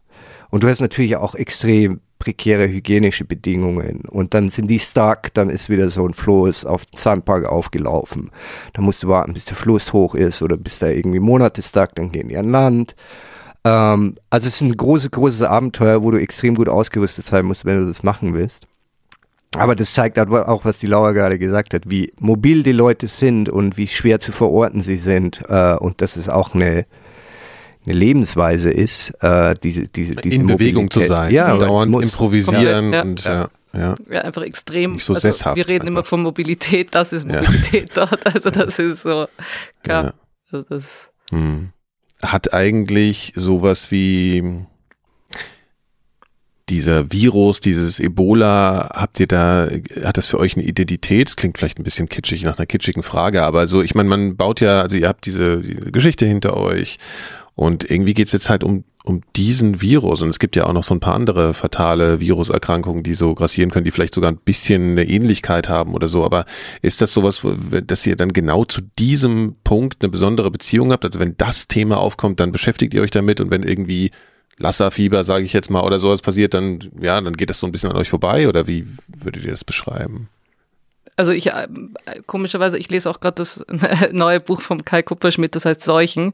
Und ähm, also ich, seitdem interessiere ich mich schon e-, extrem viel mehr für alle Arten von Viren und so, solche Sachen. Also das ist schon, ähm, man, man horcht dann einfach auf, wenn jetzt wieder sowas kommt. Klar, Ebola sowieso, aber auch irgendwie, ja, auch Masernausbruch in, in, in Deutschland oder Im Prenzlauer Berg. Im Prenzlauer Berg oder das sind natürlich so Sachen damit ja. und äh, es macht ein, ein, also ja, es macht mich dann natürlich sowas noch wütender, weil ich mir denke, die Leute dort verrecken und hier ist es ein, ein Luxus zu, oder zu sagen, also impfe ich mich halt mal nicht, meine Kinder oder was immer. Also das sind so Sachen, der, klar, aber man, ich horche schon mehr auf und beschäftige mich schon auf jeden Fall mehr damit. Also du würdest sagen, nee, also Ebola ist für dich jetzt diese Geschichte damals, aber es ist jetzt nicht so, dass ihr, dass das jetzt so eine herausgestellte Position für dich hätte, sondern die Gesamtheit der, also das der ist Viren. Halt, hm? ja, die Gesamtheit der Viren. Also Viren. Ist das also? Ja, für mich natürlich schon, weil also ich ähm, also ich habe Biologie studiert und ich sehe das Virus sehr nüchtern. Das Virus ist einfach nur genetische Einheit, die sich selbst kopiert. Ähm, und das macht es in deinen Zellen und dann verursacht es gewisse Symptome. Diese Symptome sind sehr wichtig, weil wenn du HIV hast, dann sind die Symptome, hast du erstmal gar keine Symptome und du infizierst nur Leute über bestimmte Wege. Bei HIV sind diese Wege bekannt, Blut oder, oder Sperma, also relativ int intensive Kontakte, die du haben musst, damit das Virus weitergetragen wird. Und das bestimmt die ganze Geschichte des Ausbruchs und des Virus und alles, was damit zusammenhängt. Ja? Und das bestimmt die Geschichte von HIV. Und bei Ebola ist es anders, weil Ebola ist hochinfektiös, weil es du letztendlich sogar ausschwitzt, ja. Und es würde reichen, dass ich dir die Hand geschüttelt habe und ich fasse mir in die Augen und dann werde ich infiziert. So. Ähm, und damit hat das Virus eine Identität, weil es über diese Art und Weise, ist natürlich nicht bewusst, aber über diese Art und Weise nutzt es die Sozialität des Menschen zu seiner Verbreitung. Und da fangen Dinge an, die mich wahnsinnig interessieren, äh, weil wir jetzt gerade über den Ausbruch über, über Kongo gesprochen haben. Da ist es plötzlich dann wichtig, äh, wo du bist, welche gesellschaftlichen Strukturen du hast, ob du eine mobile Population hast. Da ist plötzlich wichtig, welche Beziehung die Pygmäen zu der Bantu-Population haben und dass sie Jäger und Sammler sind. Also alles ist wichtig, weil das Virus diese Wege nutzen wird und wenn du das Virus stoppen willst, musst du die Wege verstehen und muss die Menschen verstehen, die Gesellschaft verstehen, muss letztendlich auch ihre Emotionen verstehen. Und es eröffnet dir ein unglaublich intimes Tableau ähm, der, der Landschaft dort und der, der Gesellschaft dort. Ähm, und, und das finde ich unglaublich spannend. Und in dem Sinne hat jedes Virus auch eine Identität, weil es wird dir ein anderes Tableau eröffnen, nämlich durch die Art und Weise, wie es sich verbreitet. Mhm. Und das ist das Gefühl für den Charakter einer Krankheit sozusagen. Ja, halt so, halt so nehme ich das wahr. Und wenn ich das mm. jetzt lese, so was im Kongo ist und ich, wie gesagt, ich habe mal mit den Pygmäen gedreht in Kamerun und hatte eine großartige Zeit. Ich habe sie, ich habe echt, äh, das war für mich ganz, ganz bewegend. Mhm. Ähm, und dann denke ich mir, oh ja, da wäre ich jetzt schon gerne da und würde mit denen irgendwie rumziehen. Und weil du, du verstehst das, ja, du verstehst es und musst es verstehen. Ähm, und, und deshalb ist es also so, so sehe seh ich die Dinge. Aber ich bin jetzt nicht generell obsessed mit Viren. Also, ja. nicht. also Grippe und so interessiert mich jetzt. Nicht so Obwohl wir wissen natürlich genau dasselbe. Ja, ja, ich meine, der Grippeausbruch von 1918 hatte auch mit der damals geopolitischen Lage zu tun, weil einfach auch die ganzen Soldaten den zurückgetragen haben in ihre Länder und so weiter. Und dann gibt es eine Geschichte, ja. warum nur ein gewisser Kohort gestorben ist. Und das ist endlos spannend eigentlich. Mhm. Als wie ähm, dramatisch äh, empfindet ihr denn jetzt oder seht ihr denn jetzt die aktuelle Situation? Kontrolliert. Also nicht so. Also zum Beobachten, und, aber, aber, aber ich glaube nicht so hm. äh, dramatisch, weil die eben echt gut sind in, in dem, was sie machen, glaube hm. ich. Ja, und weil wir einfach sehr sensibilisiert sind und die Weltgemeinschaft sehr sensibilisiert ist. Ähm, also wie beschrieben, glaube ich, dass es natürlich ein Potenzial gibt, dass es größer wird. Aber auch wie die Laura sagt, weil die, weil die Kongolesen einfach die Erfahrung haben und weil wir den Impfstoff haben und weil wir natürlich auch die Erfahrung haben von, von dem 2014, 2015 Ausbruch, ähm, glaube ich schon, dass das unter Kontrolle gebracht wird, ja. Und empfindet ihr die Berichterstattung als ein bisschen betrieben? Also, weil dieses klingt, äh, liest sich ja sehr, sehr dramatisch. Und ich habe zum Beispiel bemerkt, dass irgendwie auch so Seiten wie Spiegel Online oder so dann der Impfstoff überhaupt nicht erwähnt wird. Das finde ich auch ganz interessant. Ne? Da wird dann einfach nur dieser Fakt, okay, das ist jetzt in einer Millionenstadt, so wird es dann auch bezeichnet. Und das ist jetzt die Riesengefahr. Und ähm, ist ja eine geile Story, ja. Kannst du jetzt ja, ja. kannst du dieses alte Gefühl wiederbeleben. Du kannst Outbreak nochmal, mhm. äh, wir haben es ja alle mal gesehen. Ne? Wahrscheinlich wird es wiederholt im Fernsehen jetzt. Ja, ja. Wahrscheinlich. Oh Gott, ja. Apropos Wiederholung. Wie ist denn das? Also kriegt, äh, sprechen euch Sender auf einmal wieder an darauf, dass, dass der Film oder spricht ihr? Nee, mich nicht. Also mich hier keine Ahnung. Mm. Ja, nicht. Nee. Also hier, wenn es jemand hört bei der ARD oder sonst wo, ich, ich fahre hin, auf jeden Fall, gib mir das Geld, ich bin sofort dabei. Ich habe schon. Das ist, war jetzt eigentlich ist wirklich meine nächste Frage. Also wenn es um Würdet ihr noch mal hin? ist das noch eine Beschäftigung wert für euch persönlich? Würdet ihr, also wert sowieso, aber würdet ihr jetzt noch mal Zeit eures Lebens darin investieren, noch mal in diese Thematik reinzugehen? Auf jeden Fall. Also ich schon. Ich würde es auch machen, äh, allerdings bin ich mir jetzt hundertprozentig sicher, dass ich dann diese Geschichte nicht verkauft kriege, weil es interessiert genau. sich halt keiner dafür, ja. dass dass äh, ich dann eintauchen möchte in, in die Pygmäen kennenlernen möchte und welche Rolle sie spielen und Anthropologen begleiten und die Kongolesen begleiten, wie sie, wie sie die Kontakte finden. Das ist zu kompliziert, meinst du? Äh, ist zu kompliziert, das ist zu nerdy, da interessiert mm. sich keiner dafür. Und vor allen Dingen, naja, wenn jetzt, wenn es wiederum eine Gefahr für uns wird, dann würden sich Leute wieder interessieren. Aber ich glaube, wenn ich mit diesem Pitch jetzt äh, irgendwo auftauche, dann Du musst halt immer drüber schreiben, ich begebe mich in Gefahr und dann den ganzen anderen Text liest sowieso keiner mehr. Das ist es eben. Wenn ich jetzt irgendwie eine Social Media Campaign machen würde, äh, wir Superheroes. Unter Todesgefahr. Und, äh, ich gehe jetzt in die Todeszone. Das war ein, äh, ein beliebter, beliebter äh, Begriff auch während dem Ebola. Todeszone. Todeszone. Ja, die Todeszone. Ja, dann könnte man das natürlich wieder machen, aber ja, nee. Ihr habt äh, von, ähm, ich sage immer ihr, aber ihr habt ja auch beide getroffen und so, aber im Gespräch hat Karl es erzählt von den Menschen, die ihr damals, äh, zu denen ihr eine Verbindung aufgebaut habt. Ähm, habt ihr noch Kontakt zu denen? Mhm. Also schon, also das Angenehme ist ja da tatsächlich, äh, Social Media ist da recht praktisch und das heißt, äh, man kann sich immer wieder schreiben, zumindest am Geburtstag und äh, sieht Fotos und kann, also man bleibt so in Kontakt einfach. Und jetzt auch eben gerade wieder wegen dem Ebola-Ausbruch äh, habe ich dann wieder vielen geschrieben und geschaut, also so und äh, mich erinnert. Und da, also es gibt viele, mit denen wir in Kontakt sind noch und auch E-Mail. Könnt ihr was zu den, gibt es äh, Neuigkeiten von den Protagonisten? Ich bin ja als äh, die, jemand, der nur den Film gesehen hat, auch interessiert. okay, äh, also Mabel und Alex, die, wo sie die Krankenschwester war und er mhm. war auch, also beide ähm, Krankenschwester und Pfleger, die haben, also die war ganz am Ende vom Ausbruch, war sie schon schwanger, die hat ein Baby bekommen, was Malexa heißt, also von Mabel und Alex, die Kombination. und ähm, was schon extrem, ist auch schon zwei oder sowas. Und die hat es schwierig gehabt danach, ähm, weil natürlich die so geschätzt wurde in der Arbeit, die sie geleistet hat. Die hat gearbeitet für eine, eine Ebola Treatment Unit und war aber eben schon dort an einem lokalen Krankenhaus angestellt. Und jetzt habe ich gerade auch gelesen, dass dieses lokale Krankenhaus eben extrem äh, finanzielle Probleme hat. Deswegen hat, hat sie dann auch Zeiten, also Zeiten nicht keinen Job gehabt und schwierig und so weiter. Also das heißt, das war schon ein bisschen auch für die fast, was so pervers klingt, fast ein Downer, dass dann ihre Jobs natürlich verloren gegangen sind und dass sie dann wieder die Jobs hatten, die sie vorher hatten, wo die, die also die Bezahlung unregelmäßig war, natürlich viel weniger und so weiter. Also das ist mhm. schon ähm, ein Beispiel. Und dann gab es noch den, äh, der war gar nicht im Film, gab es aber noch einen tollen, tollen äh, lokalen Gesundheitsmitarbeiter. Äh, der Emanuel und der hat, der hat dieses Contact Tracing gemacht. Das heißt, der ist immer in die Dörfer gegangen, hat die Leute ge gesucht, die Kontakt mit Kranken hatten. Und der ist dabei und macht das also extrem zielstrebig, ein, eine Krankenstation aufzubauen, speziell für Frauen und Schwangere.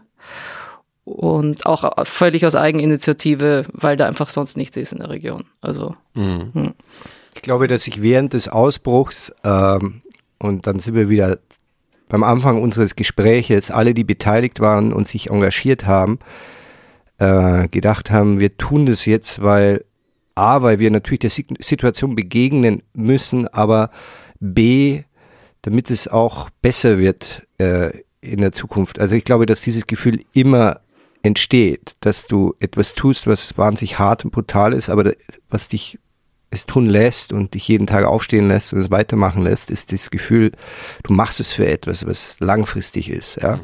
Und dieses Gefühl habe ich immer wieder rausgehört bei der Mabel, weil auch diese großen Versprechungen gemacht wurden. Das Gesundheitssystem wird aufgebaut und plötzlich war Geld da und der Westen war da und Helikopter waren da und hier und da und, und dann war das vorbei und ja, äh, ich das glaube. so ein Loch stelle ich mir das dann vor. Genau, das ist erstmal ein psychologisches ja. Loch und ja. dann ist es halt, um den amerikanischen Präsidenten zu zitieren, ist halt ein Shithole Country, ja. Ähm, interessiert sich halt wieder keiner mehr dafür und selbst die Versprechen wurden ja nicht eingelöst. Also, dass das Gesundheitssystem wieder aufgebaut wird, das wurde ja alles nicht eingelöst. It's over, bye bye.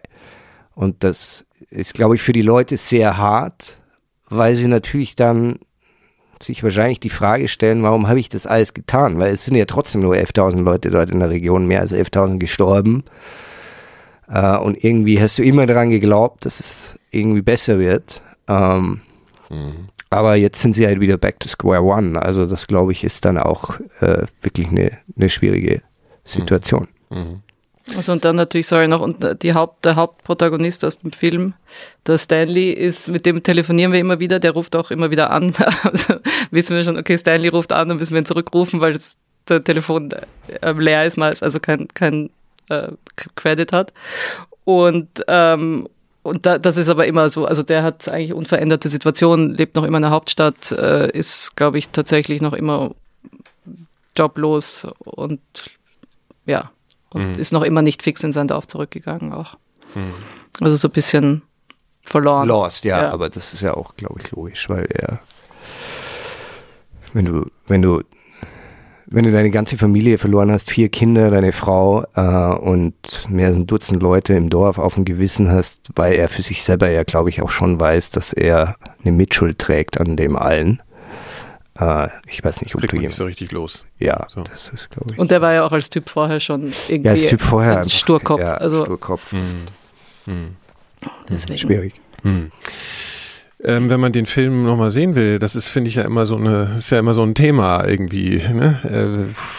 Äh, ja, mir eine E-Mail schreiben. Okay. Karl.giersdorfer.gmail.com ja, und dann habe ich alles. einen Vimeo-Link, aber das ist. Ach so, der ist immer noch so, und das ist alles ein rechte Ding, so, ne? Ja, das ist ein rechte Ding. Mal so Interesse halber, weil du vorhin auch so Netflix erwähnt hast und so hast, habt ihr nochmal, gibt es da Möglichkeiten, dass ihr nochmal an solche Plattformen rantretet oder so? Ist das, ein, ist das eine Idee? Ist es sowieso auch für dich oder für euch als Journalisten eine Idee, dass ihr vielleicht mal für, für solche Firmen produziert oder so? Sind das Für mich auf jeden Fall, weil ich mhm. glaube, dass da auch eine äh, große Zukunft liegt. Der Film obwohl der Film ja eigentlich gar nicht um Ebola geht, sondern vielmehr, es ist ja so eine Schuld- und Sühne-Geschichte auf eine Art und Weise und eigentlich eine Geschichte, die zugespitzt äh, für viele Lebenssituationen und für viele Menschen sprechen kann, wird der Film natürlich als Ebola-Film wahrgenommen. Also das ist halt so. Und ja. deshalb äh, ist er in der Nische, aus der er auch nicht rauskommen wird. Mhm. Ähm, ich weiß gar nicht, ob meine Produzentin bei Netflix mal angefragt hat. Aber bereits existierende Produktionen, die kannst du natürlich an Netflix verkaufen, unter Anführungsstrichen. Du wirst aber da nicht viel Geld damit machen, weil die werden das dann einfach nur hosten und sagen, der ist schon tausendmal gelaufen ja. auf so und so vielen Sendern und dann.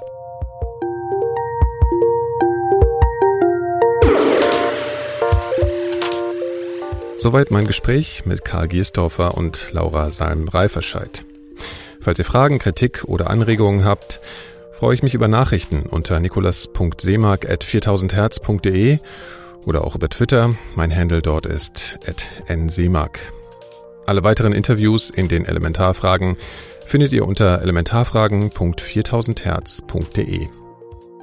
Ich und meine KollegInnen beim Podcast-Label 4000 Hertz produzieren auch noch weitere Podcasts. Besonders ans Herz legen möchte ich euch eine tolle neue Serie, die meine Kollegin Bettina Conradi innerhalb des letzten Jahres produziert hat. Sie heißt Schluss, eine Liebesgeschichte und erzählt von einer langen Reise und dem Ende der Beziehung zwischen Louis und Lisa.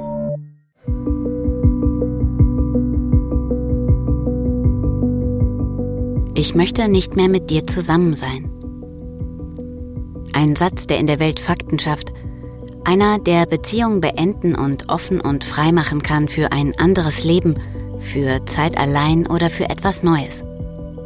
Selbst wenn er nicht leicht über die Lippen kommen mag, so ist er pragmatisch betrachtet doch schnell gesagt, oder?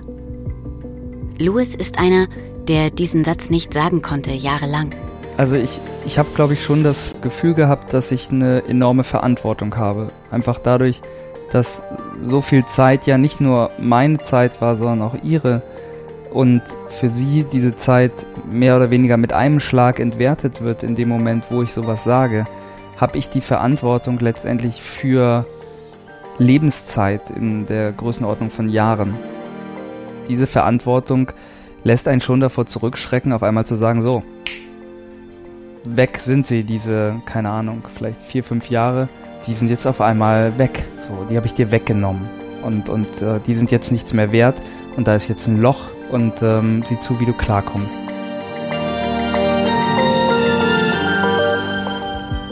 Von Louis wildem Weg heraus aus seiner Beziehung handelt diese Serie. Ich bin Bettina Conradi.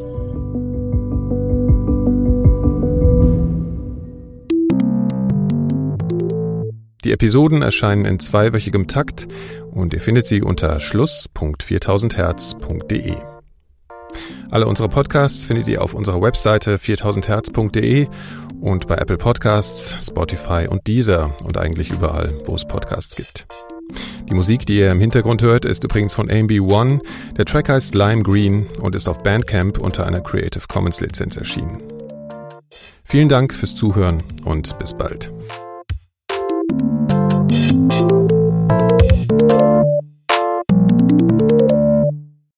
Eine Produktion von 4000 Hertz.